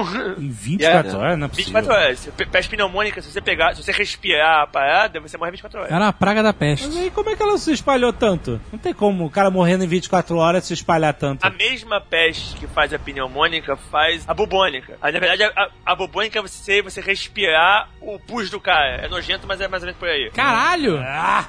E é, quem espalhou ela foi mais os ratos do que as pessoas. O, os a pulga do rato, é, é, o rato é um vetor melhor do que as pessoas. Então, os ratos espalhavam mais do que as pessoas. Os ratos duram mais tempo. Ah, entendi. Mas ela também mata os ratos, tanto que ela, ela começa na cidade com uma porrada de rato morto. Depois disso, ela abraça. No filme. O No... primeiro culpado da peste foram os gatos, né? A galera achava que era gato. Começaram a matar gato que nem. Você não vai associar o rato morto com ele te passando alguma coisa. O rato já tá morto, né? Além dos gatos, quem foram responsabilidades foram os judeus, porque como acreditavam que era uma ira divina, né? Era mais uma oportunidade dos caras encherem o saco dos judeus por não ser, né? Não partilhar da sua religião. Todos foram culpados em alguma hora. Ah, Na vai por verdade, eliminação, né, cara? é. Tecnicamente, os culpados foram os genoveses, mas. Isso, a Os sabe- genoveses? É porque a peste chegou inicialmente em barcos genoveses de comércio. Você tá de sacanagem. peste, a peste veio do, da, Vinha- do Oriente Médio. Vinha da Ásia, é, vinha da Mas Ásia. a, mas a peste tá tranquila lá e que na França que cagalhou tudo? Não, foi matando andando. Matando andando. Foi varrendo. Começou na Itália. Eles faziam negócio com todo mundo, né? Então eles foram espalhando a parada por- por todos os centros comerciais. Aí foi um francês contratar mercenário genovês. Aí, quanto é que tá esse aqui? Ah, Esse aqui tá 50 coroas. E esse aqui? Esse aqui 25 porque ele tá arreadinho. Ah, vou levar esse mais barato. Aí levou a peste pra Vou França. levar um malhado, né?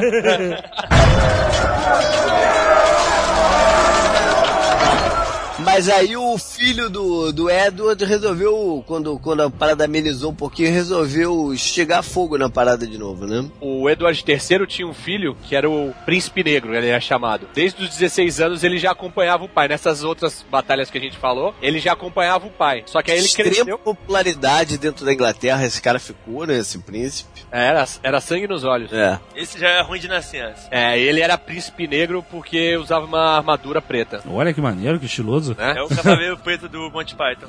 Negro, É, e, ele, e ele foi o cara que falou, ó, já acabou lá a parada, vamos voltar ah, com tudo, né? E o nome dele também era Edward. né? Isso. Era Edward. Ele não era Edward IV porque ele não era, não chegou a ser rei. É, né, ele ficou só conhecido no- no- historicamente como o príncipe negro mesmo. O pai dele voltou pra Inglaterra pra combater os escoceses. E ele ficou na França pra tocar o terror. E realmente tocou o terror. Tanto que ele conseguiu, numa batalha, capturar o rei da França. Caraca, velho. Nessa Que- época era Jean II. Ah. Os barra João II. Jean é Thiago, né? Na verdade.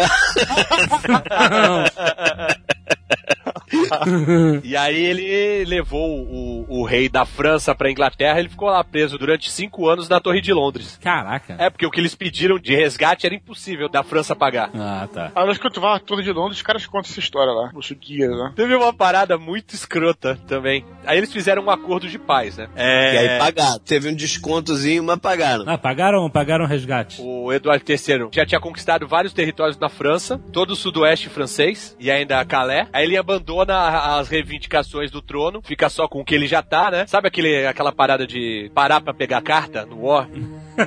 Sei. Só que aí o que aconteceu? O resgate era de seis- 600 mil 600 mil o quê? coroas. Ah. Aí eles pagaram 400 mil. Aí ele falou assim: então beleza, então a gente libera o rei, mais os dois filhos dele e mais não sei quantos condes, nobres tal, não sei o que, vão ficar sob nossa custódia. Aham. Aí beleza, aí o, o rei voltou pra França e os filhos ficaram lá. Só que, porra, tinha que pagar os, os outros 200 mil. Um dos filhos chegou assim: porra, eles não vão pagar nunca essa porra, eu vou é fugir. Aí chegou e fugiu.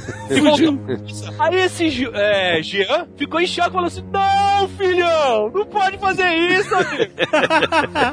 Como é que você envergonha papai desse jeito? Pô, mas fugiu, cara. Fugiu, não podia fugir. Não podia falou, fugir. Menino mal, já que você fugiu, vou eu voltar para a Torre de Londres. E voltou, cara. Ah, não, cara. Como assim? Livre e espontânea vontade, cara. Por que, que ele ficou tão puto com o filho fugir? Não era bom isso? Esfregar na cara dos ingleses? Não, É, mas o- os ingleses ainda tinham uma cabeçada lá, né, Ah, cara? que isso ia foder os outros. Não, eu acho que não foi nem por causa disso. Era um, É a uma honra do pai. É, é, de honra que eles estavam devendo. Sei lá, eu acho que. Não, mas não, não, isso não, não existe só, só a parte de honra da. O- É o que o Jovem falou, se só, se só, só tá ele preso, ele foge, porra, ia ter pô, uma feira, fogos e o cacete é quatro, né, cara? Só que por algum motivo, eles tinham interesse que, que mantivesse a situação como tava enquanto resolvesse a situação, né? Enquanto quando fosse, fo- fosse con- reconquistar o outro lado, ou, ou pagar o negócio, enfim, tinham, tinham coisas econômicas aí no meio da questão. É, mas então ele voltou e aí voltou E aí e morreu, morreu. morreu, Caralho. morreu preso, velho. Que merda. aprendendo a voltar. o universo deu uma chance, ele não soube aproveitar a chance dele.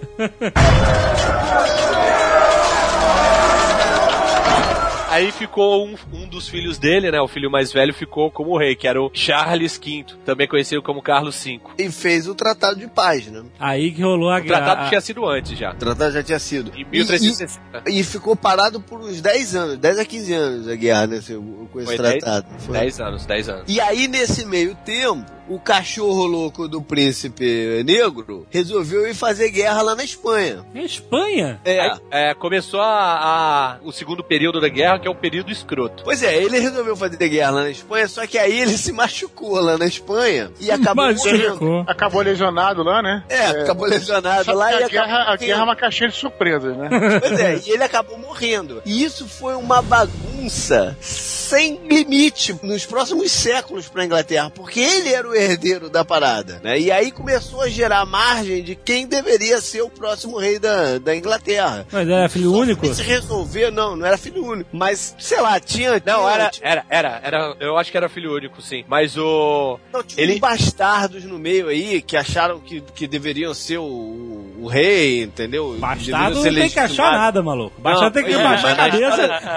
Não, não, não, não, não. Na história da Inglaterra, mais de uma vez, bastardo foi legitimado pra virar, Ah, é? pra virar rei. É, isso, não, não- não- isso tinha precedente. entendeu? Aham, O aham. príncipe negro, além de, de se machucar na guerra na- em Navarra, que era assim, tinha uma disputa na Espanha, na- na- não na Espanha, no reino de Navarra, que fazia parte da Espanha, entre duas, dois herdeiros. A Inglaterra apoiava um e a França apoiava o outro. E aí, nessa guerra que rolou na Espanha, o, o príncipe negro também faliu, ficou sem grana. E aí ele primeiro voltou pra Aquitânia, que ele era o duque da Aquitânia, e quando ele tava mal de saúde, voltou pra Inglaterra. E aí deixou o, o filho dele, Richard II, como rei. Porque é, um ano depois que, que o príncipe negro morreu, o pai dele, o Edward III, morreu também. É, mas o, o- o Richard II era, era criança ainda, não era? É, era. Pois é, aí, aí, aí sempre, na história da Inglaterra, sempre que um rei criança assume, vem merda pela frente.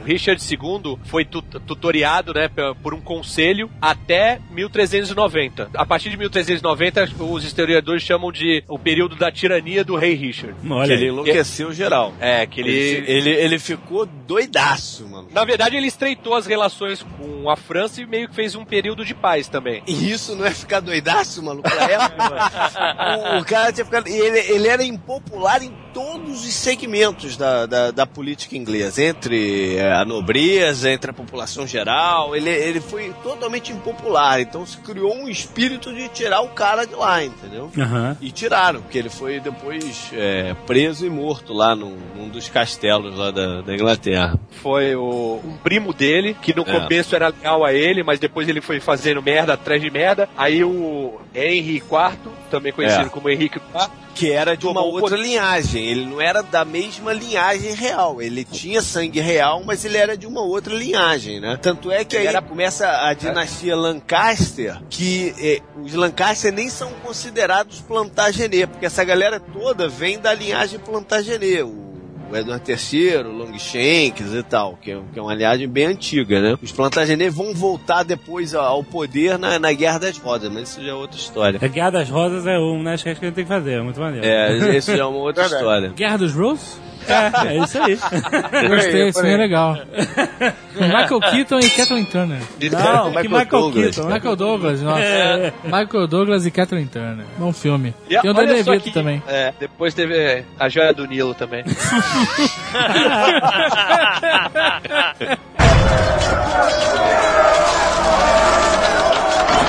Esse novo rei da Inglaterra, teoricamente, já não tinha mais nenhum direito ao, ao trono francês que o outro cara reclamava, entendeu? Não. Mas a porrada continuou. Porque ele não era. é, a linhagem dele já era diferente, era é isso? diferente, era, era uma linhagem diferente. Ele era primo do príncipe negro, É, aham. Era filho do... Ah, ele era primo do príncipe negro. Ele Então- era primo, né? Então já, já, é, qualquer conflito, né, de longa duração, né, ninguém mais sabe como é que começou, nem porquê, e agora eles já só sabem que estão brigando, é isso, né, cara? A- agora o motivo é quem é que vai poder arregar. É, exato. Exato. Porque eles mantiveram alguns, alguns dos territórios que conquistaram lá na, na França, né? Aham. E na França, o, o rei é, Charles VI, ele tinha transtorno bipolar e quando ele tava mais são, ele favorecia o irmão dele, que de fato era o marido da mulher dele, da rainha. Era quem, quem cobria a rainha. E quando ele tava loucão, ele beneficiava.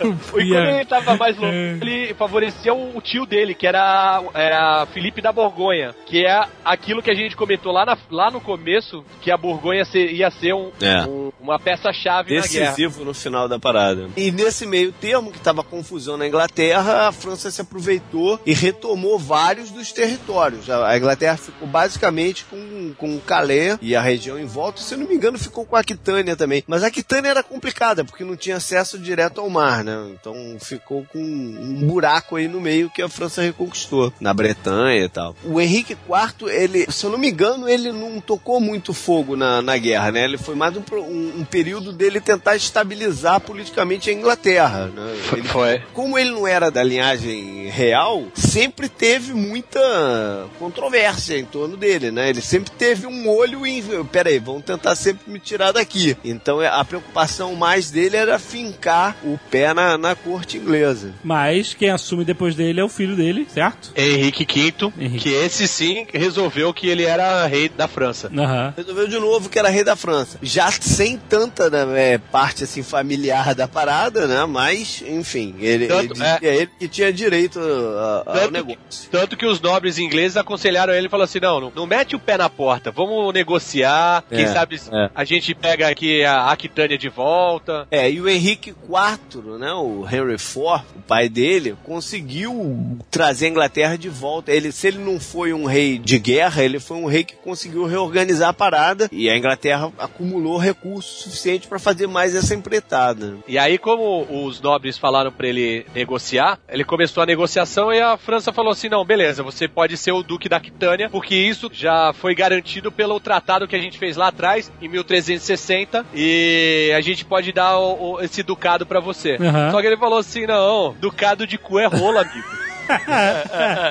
Aí ele falou: Eu quero a Aquitânia, eu quero o complemento do resgate do rei Jean II, que vocês não pagaram até hoje. Faltou os 200 mil. Eu quero as terras da Normandia, de Touraine, Anjou, Bretanha, Flandres. Eu quero casar com a sua filha. Falou pro rei. Quero casar com a sua filha e vocês vão me dar um dote de 2 milhões. E Caraca. ainda vão construir uma torre Eiffel aqui. Ou não, não, não, que não chegou nesse ponto. É o tipo daquela proposta. É queria briga, né? William É. Wallace. vou, vou puxar uma briga. Mas os Desaforada. Mas os franceses ainda chegaram e e quiseram negociar isso. Ah. Ele falou: não, você leva a Aquitânia, a gente paga os 200 mil e você casa com uma prima da, da, da A princesa. prima feia. Aí o que, que ele fez? Desembarcou na, com 10 mil soldados na Normandia. Ah, muito bom. E falando que era rei. e aí ele, ele desembarcou numa, no- numa cidade chamada Harfleur e foi até Calais, destruindo tudo pelo caminho, tá ligado?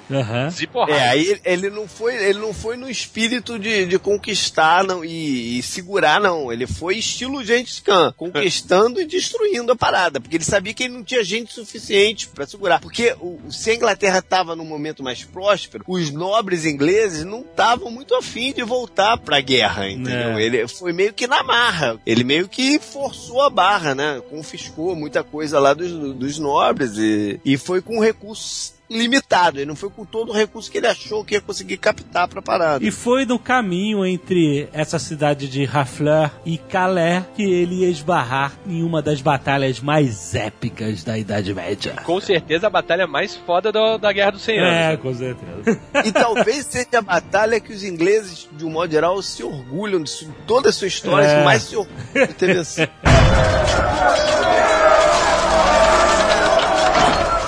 Batalha de Agincourt. Ou Azincourt, depende, né? Você pode. É. Quem foi que botou o C na parada? Não sei, mas mudou. Hoje em dia chama Azincourt. Azincourt. É Azincourt. Azincourt. Mas, É. mas na época era Agincourt. Mas isso aconteceu em 25 de outubro de 1415, que foi o dia de São Crispim, é, quando o, o exército inglês vinha com 7 mil homens. que, que fim teve São Crispim, que eu nunca mais ouvi falar dele, cara. Ele vinha lá com mais ou menos 7 mil homens, a galera tava fudida já, fudida, mal paga, todo mundo morrendo de desinteria, o que era normal, situação normal da Idade Média.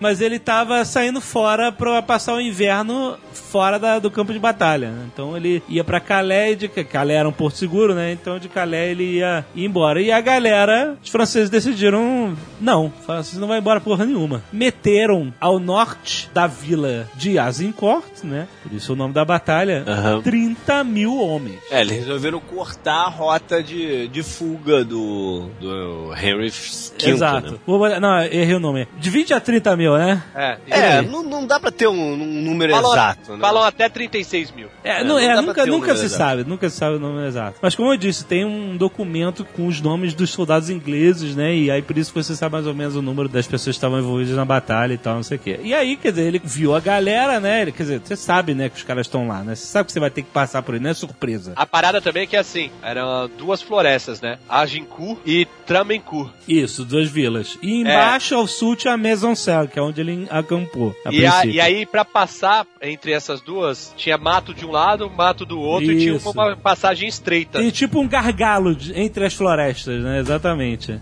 E o que acontece? Os ingleses são muito ataque de cavalaria pelos flancos dos franceses, né? E aí, cara, quando eles viram o, o cenário, ele mandou todo mundo, que disse que foi mais ou menos 11 da manhã, mandou todo mundo, os arqueiros todos correrem e fecharem o estreito entre as florestas. O que aconteceu? Eles fizeram aquela linha de arqueiros e aí não tinha como eles serem flanqueados, porque dos dois lados tinha floresta. É, a escolha do terreno foi decisiva pra, pra essa batalha, né? Mas a a escolha normalmente é da, da defesa, né? E a defesa escolheu Exatamente. mal pra caralho. Escolheu mal pra caralho, porque, como você falou, é, é, é, era tanta gente a mais do que o, É, os ingleses. exato. Que eles não, não deveriam ter escolhido, era um lugar que afunilasse, né? É, exatamente. Então, mas tem uma parada que é. Na época tinham livros didáticos de batalha, né? Uhum. Tinha os caras que analisavam as batalhas e escreviam tratados, né? Manuais de como se lutar. Ele falou, ele falou assim aí. Isso ainda você faz até hoje. Sim, sim, mas já tinha na época. É. E aí, nos últimos mil anos, os exércitos que esperaram o ataque venceram os que saíram atacando. Aham. E aí, os Mas isso franceses. normalmente estavam- acontecia porque o cara que esperava ele tinha escolhido bem, né? Tinha Isso, escolhido isso. normalmente o terreno mais alto, né? Higher ground, Anakin. Exatamente, os caras não, os caras escolheram mal. Essa que foi a parada, né? Não, e, e tem, uma, tem uma coisa, eles fecharam a, a, a entrada e os ingleses ficaram num, num outro ponto. Nesse ponto que eles estavam, eles botaram as lanças é, enfincadas no chão pra se tivesse carga de cavalaria, barrar os cavalos, né? Tipo Coração Valente, sabe qual é? Aham. Aquelas lanças compridas. Só que os caras não estavam escondidos, estavam enfincadas no chão. Fizeram valas, tal, não sei o quê. Só que da onde eles estavam esperando, não dava pra atacar. Aí eles chegaram assim, o rei chegou uma hora e falou assim: Aí, molecada, vamos sair correndo e se posicionar um pouco mais pra frente. Aí eles foram. Só que os franceses ficaram meio em choque e não atacaram. Se eles tivessem atacado nessa Ah, tinha movimentação, acabado, É. né? não tinha sobrado inglês pra contar a história. É, que até porque a chuva veio depois, né? Sim. E aí eles ficaram em choque e falaram assim: e aí, a gente ataca, não ataca? E não tinham chegado todos os franceses, né? Não, e parte disso tinha uma, tinha uma crise de comando também no exército francês. Estava dividido ali quem é que tinha a responsabilidade, porque o rei não estava lá. É. Não, tinha um condestável, né? Exatamente, e tava meio confuso ali com quem é que mandava no negócio. Tinha um marechal, tinha um não sei quem, então os caras estavam meio que. Tinha muito nobre, entendeu? Os caras acharam que ia ser um massacre do rei da Inglaterra, todo mundo queria meter a mão na parada pra, pra ganhar no resgate É. também, entendeu? Todo mundo queria fazer o gol. Todo mundo queria. E aí tinha muito nobre do- do- dos caras. Os caras sentiram o cheiro de sangue e foram pra lá. Só que ficou uma crise de comando. É, a, a batalha durou duas horas. Pois é, Não, a o chuva, Tucano, chuva, chuva, o. Tucano falou do- da, da mudança de posicionamento. Mas e aí a- veio a sorte junto, que foi um pé d'água violento que caiu e enlameou aquela porra toda. O terreno já era meio pantanoso, É. meio arenoso. E aí enlameou a parada toda. O forte da galera francesa era a cavalaria É. que complicou pros caras. E eles foram teimosos e resolveram resolveram atacar com a cavalaria assim mesmo. Não, mas tem uma coisa, quando os ingleses foram pra frente, se não me engano, me corrijam se eu tiver errado, mas quando eles foram pra frente, eles ficaram numa distância que a- a- as flechas deles chegavam na Pegavam, exatamente. francesa. Então eles Exa- e aí, atacaram. for- exatamente, aí forçaram os franceses a agir, porque senão eles iam ficar lá esperando, né? Mas como as flechas chegavam lá, eles forçaram os franceses a agir. Eu vi um documentário que falava que como os arcos britânicos eles, eh, eles atiravam de 8 a 12 flechas por minuto, recarregavam Por round, 4 por round, por fala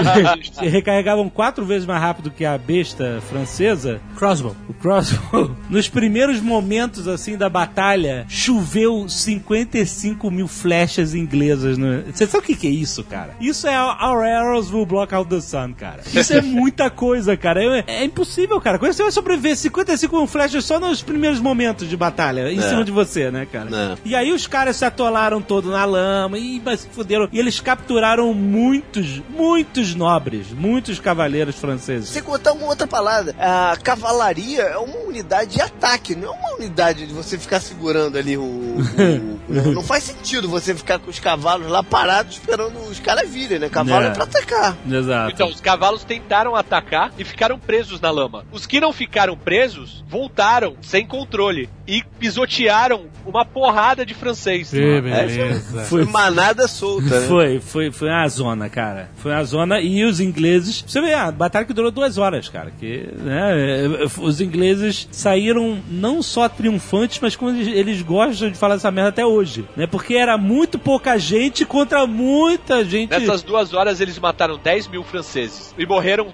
112 ingleses. Caralho. É, Puta que pariu, né, Os cara? franceses viram, viram a cavalaria se, se, se fudendo e mandaram infantaria atrás. Falou, pô, a gente não pode perder pra esse punhado de gente, né? E mandaram a infantaria atrás. E aí que deu esse problema dos cavalos voltarem e aí os caras ficaram perdidos, né?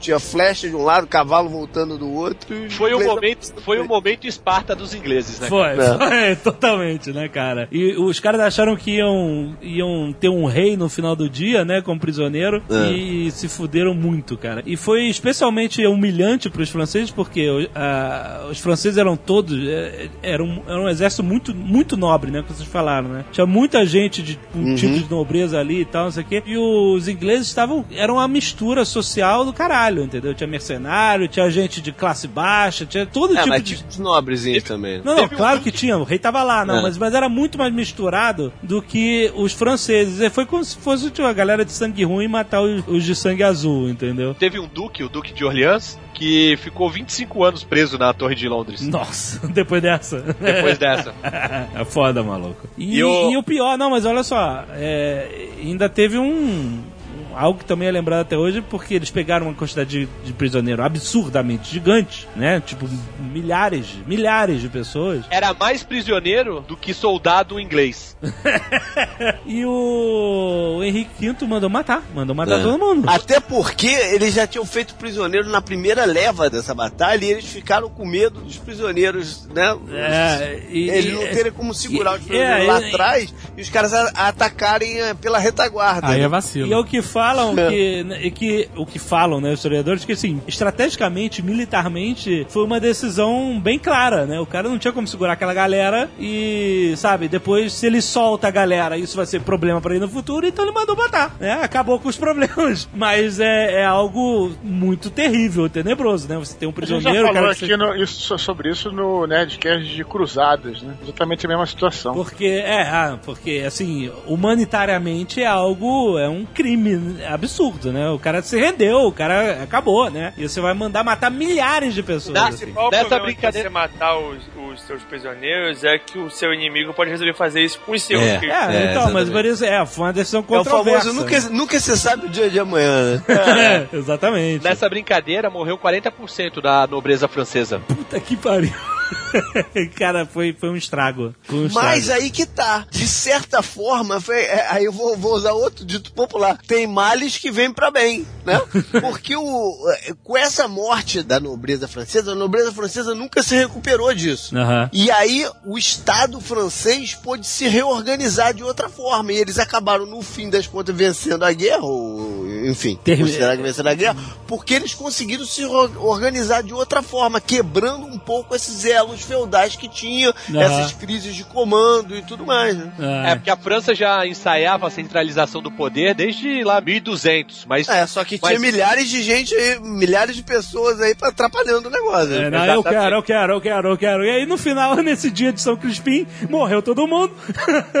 e aí limpou a área de quem não tava aí participando. Sabe que tem uma parada irada dessa batalha que não sei se é lenda ou se realmente é verdade. Como os franceses estavam com um número muito, muito maior, eles começaram a falar que depois que eles fizessem barba, cabelo e bigode dos arqueiros ingleses, que eles iam arrancar os dedos do- dos arqueiros. É, exato. E aí é por isso que na Inglaterra não se mostra o dedo do meio, né? Isso, Você levanta os dois dedos. o, do, O indicador e o polegar. Não, o indicador e o dedo médio. Ah, tá. É, o indicador de. São os que, São pu- os são dedos os que puxam puxa a. corda. É. É, que é assim, quando você vai mandar alguém tomar no cu, você levanta os dois dedos assim, né? Olha aí, que aí é agressivo, é dois dedos.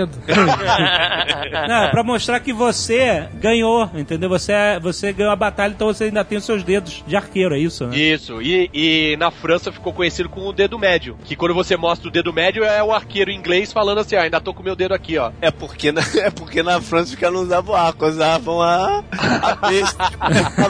Dedo. Então eu de qual dedo que usa. O cara puxava o gatilho da besta com o dedo médio, porra?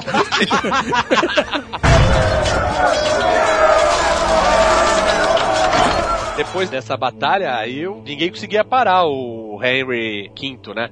O, Aí ele- o exército francês ficou desmantelado, né? O Henrique V era o Kenneth Branham, é isso? É, é, é, é, é. É, a referência aí. Aí ele tomou Caen em 1417, Rouen em 1419, fez uma aliança lá com o Ducado de Borgonha, que era contra o, o rei, e aí através dessa aliança ele assumiu o controle de Paris, que era a capital da, da França, casou com a filha do Charles VI, Ah, que era a Catherine de Valois. Era ideia fixa, né, mano? É, devia ser, devia ser uma puta buceta, né, cara? O cara, mano, entrou na guerra com esse intuito, né, cara? Qual é o nome da figura? Catherine de Valois. Vamos ver esse bigode como é que era. Essa Catherine de Valois tinha um irmão que era o herdeiro natural do trono, que era o Charles VII, também conhecido Era como o Char-. Charlinho. Era o Charlinho. Charlinho que gostava de batatas.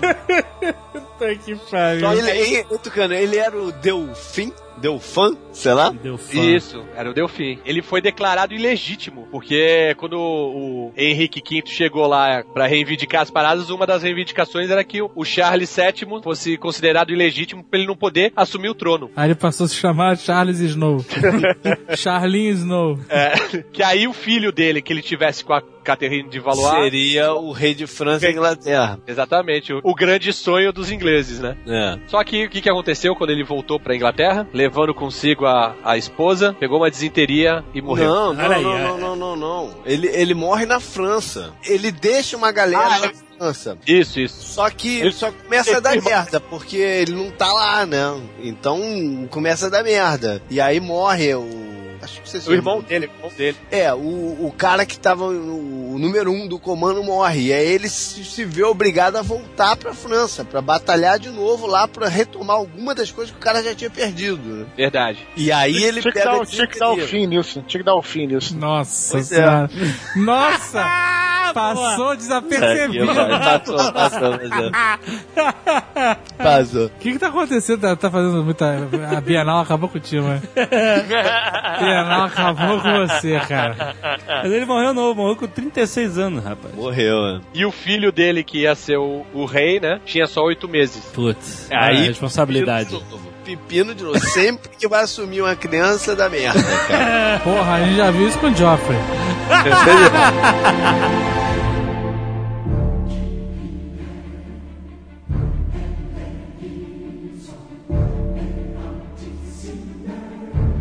quarto e último período da Guerra de 100 Anos, que tem mais de 100 anos, ou não, ou menos de 100 anos, é muito interessante porque nós temos essa figura fantástica e enigmática da Joana Dark, né? Então, depois, garota... depois do filme do Luc Besson, ele zoou a Joana Dark pra mim. Por que zoou? Porque eu tinha- quando eu era adolescente, eu vi um filme que era, era, era baseado na, na Joana Dark, que era uma garota que tinha perdido a mobilete. Você lembra desse filme? Não. Não. O irmão dela perde a mobilete e ela quer recuperar a mobilete do irmão. Que pariu. E no final taca um fogo num boneco. É legal.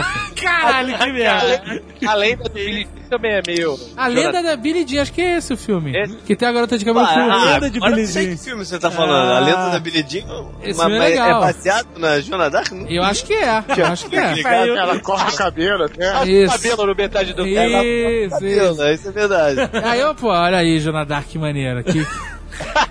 aí eu vi o filme do Luke Besson e a Joana Dark virou pra mim só uma maluca que grita, cara. Mas, é, mas você acha que ela, ela era É, outra mesmo. coisa? Cara, mas eu achei tão irritante aquele filme. Ah, eu, eu gosto tão caricato, aqueles soldados franceses. Puta, eu achei uma merda. Eu gosto cara. muito desse Eu filme. também, eu também achei Besson. caído, cara. Você joga ainda? Eu gosto desse filme. Acho maneiro.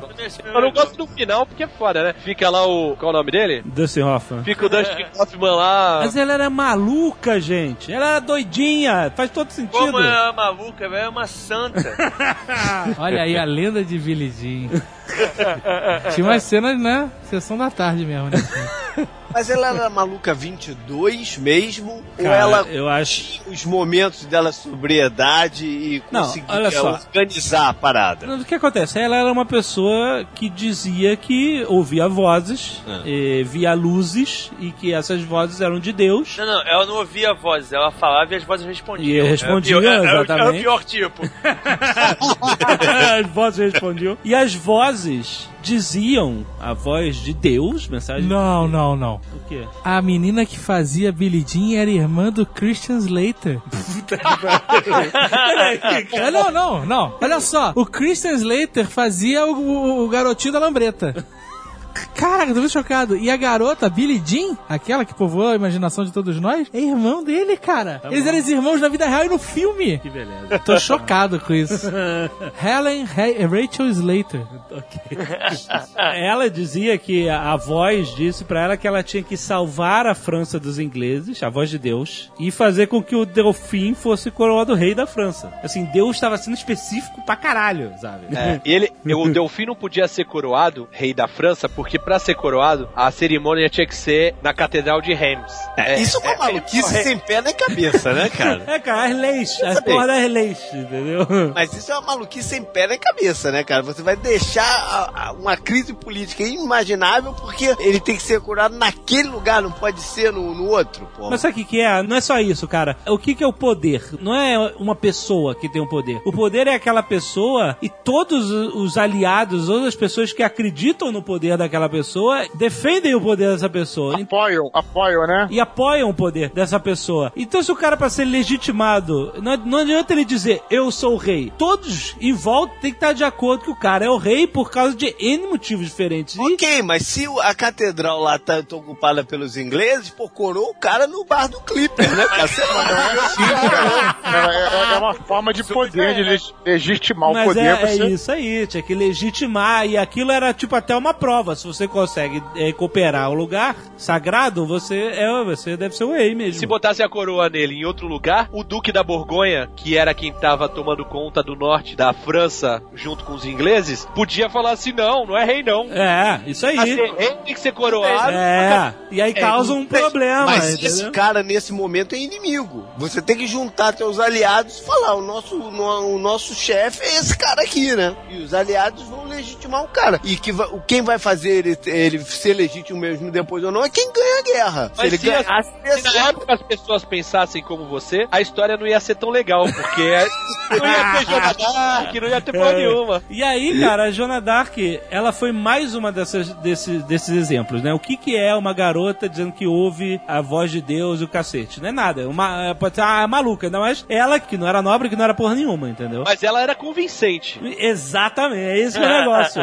As pessoas em volta começaram a dar crédito pra garota. Esse Não, que é o negócio. Ela era convincente, primeiro, porque ela conseguiu uma audiência com o Delfim. Porque ela era uma camponesa. É. Então ela já falava umas merdas que a galera acreditava pra alguém chegar e levar ela até o Delfim. E ela deve ter feito alguma acesso. coisa que, que o nego falou. Ih, essa menina aí é especial também. E pro Delfim, ele ficou meio com medo de atendê-la e mandou outro cara falar que era o Delfim. Tipo, fica no meu lugar você. Isso ap- aparece no filme, em vários Isso é, uma, lugares. isso é uma técnica clássica de evitar, É. evitar que você seja morto por um assassino. né? Exato, É, afinal não não tinha tinha televisão, não tinha né? A televisão pra você saber a qual é a cara do do maluco. É. Só que ela virou e falou assim: você não é o Delfim, o Delfim é ele. Ah, aí é Aí todo mundo, caralho! Foi a voz que disse. Ai, ai. Aí todo mundo acreditou. Aí o Delfim deu um, um, um exército pequeno até pra ela. É, até porque pro Delfim, pô, o que que é um pedir pra quem tá cagado, né, cara? Ah, deixa ver o que que a mulher Na vai verdade, fazer. eles não deram um exército pra ela. Eles, né, eles tinham um cara comandando o exército e aí ele, ele, ele anexou ela ao exército, né, cara? Ela era tipo líder espiritual. É, exatamente. Ela era. Fazia as, as estratégias e tal, mas ela, ela tinha voz ativa, que ela falava. Mas segundo, segundo o Marcelo Nova, ela gostava de segurar na lança. Bem lembrado, bem lembrado. Lembrando que ela era uma adolescente. Uma adolescente, não era camponesa, Ah, adulta. na, na época, com 12 anos, o cara já era velho pra Pois caramba. é. Mas ela não era nobre, né, cara? Era uma adolescente do, do povo, sabe?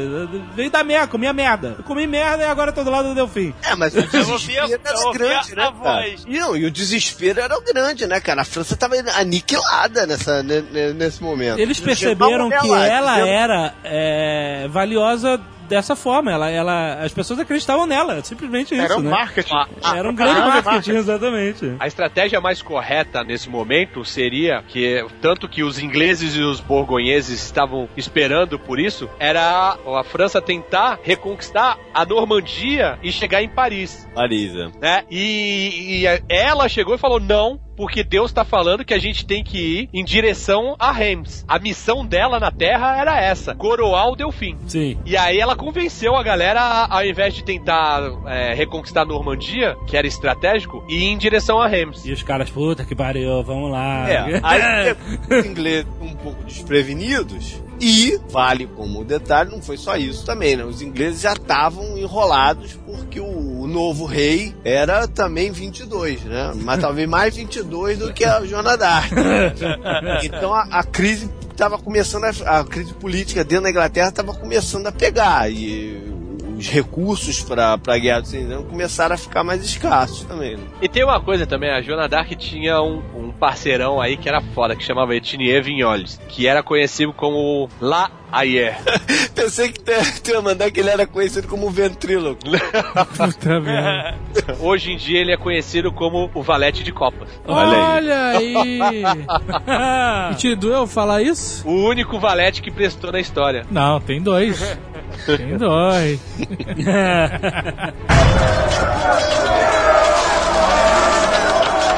A presença dela no exército fazia muita diferença. Teve, teve uma batalha que ela tomou uma flechada e aí acharam que ela ia morrer e levaram a garota pra longe da linha de frente lá da- do cerco. Ela tirou, e ela mesma arrancou a flecha fora e voltou pra batalha. E os caras, caralho!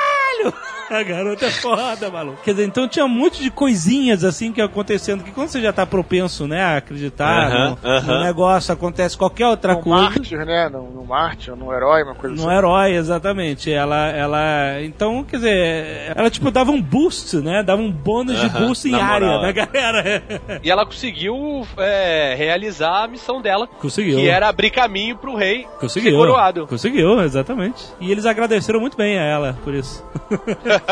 Porque aí ela se tornou um estorvo, né, cara? Esquentaram ela, pô.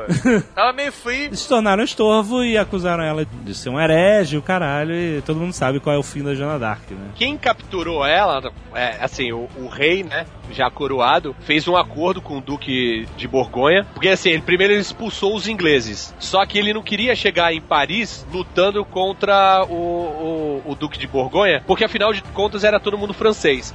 E uma hora ele ia, ele ia conseguir dominar tudo, ele queria ser mais político com os caras que iam ser vassalos dele, né? Uhum. É, mas quem capturou a Joana Dark foram os Foi a galera de Burgundy.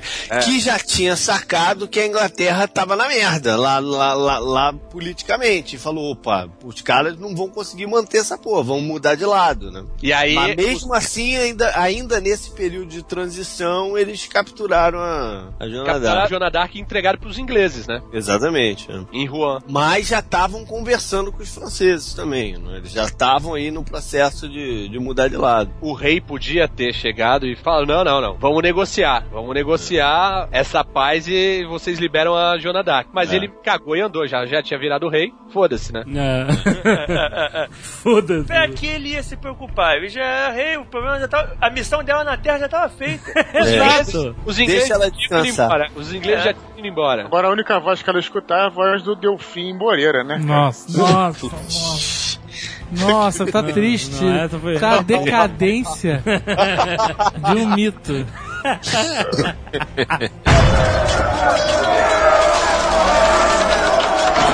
A Joana Dark morreu queimada com mais ou menos 19 anos, a criança. E ela só foi. Assim, a igreja só pediu desculpa, né? Muito tempo depois. Ela foi canonizada santa em 1920. 1920! Você tem noção, cara. Ela morreu em 1431. O que pra ela não muda nada, É né? pra ela, exatamente. Pra ela, foda-se. Canonizar demora um tempo, tem que fazer uma pesquisa séria, não é assim? É, exato. Louco ou Mas- santa, louco ou santa, louco ou santa, louco ou santa. Quantos séculos decidiram?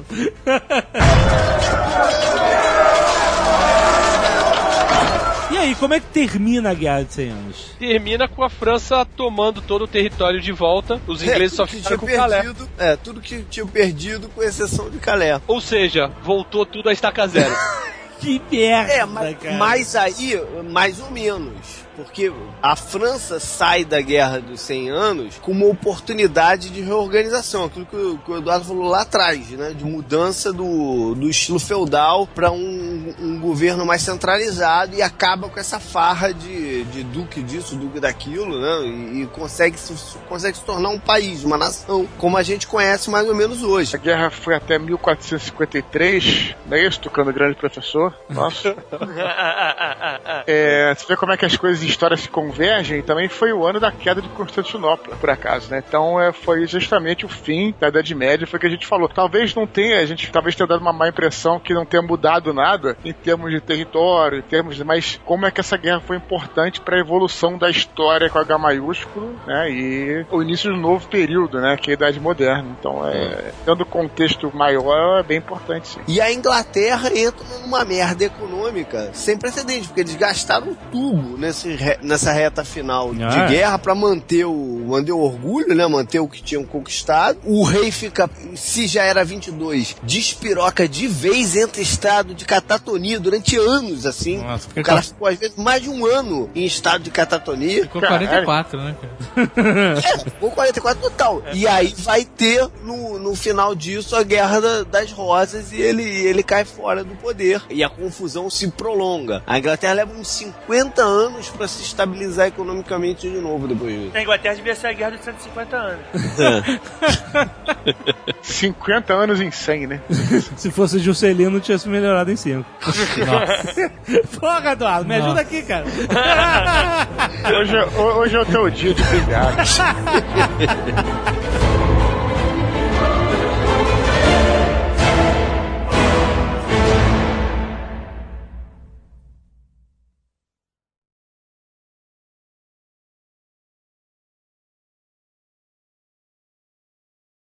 um- Príncipe é um cargo escroto, né, cara? Vamos falar a verdade. Claro que não, cara. Maneiríssimo. Ah, eu acho que é isso. Tu queria ser príncipe? Fala a verdade. Lógico. Tu queria ser príncipe? Porra, eu queria ser o príncipe caçula. Pior do que príncipe, só o duque da Cornualha, cara. Toma. O príncipe caçula é o melhor, porque ele é príncipe, ele não precisa ser rei. Olha aí que beleza. Principificação Onde vai é ser vai ser maneiro? uma padre, hein? Cuidado. É, o príncipe caçula quase se virava padre, exatamente. Este Nerdcast foi editado por Radiofobia, podcast e multimídia.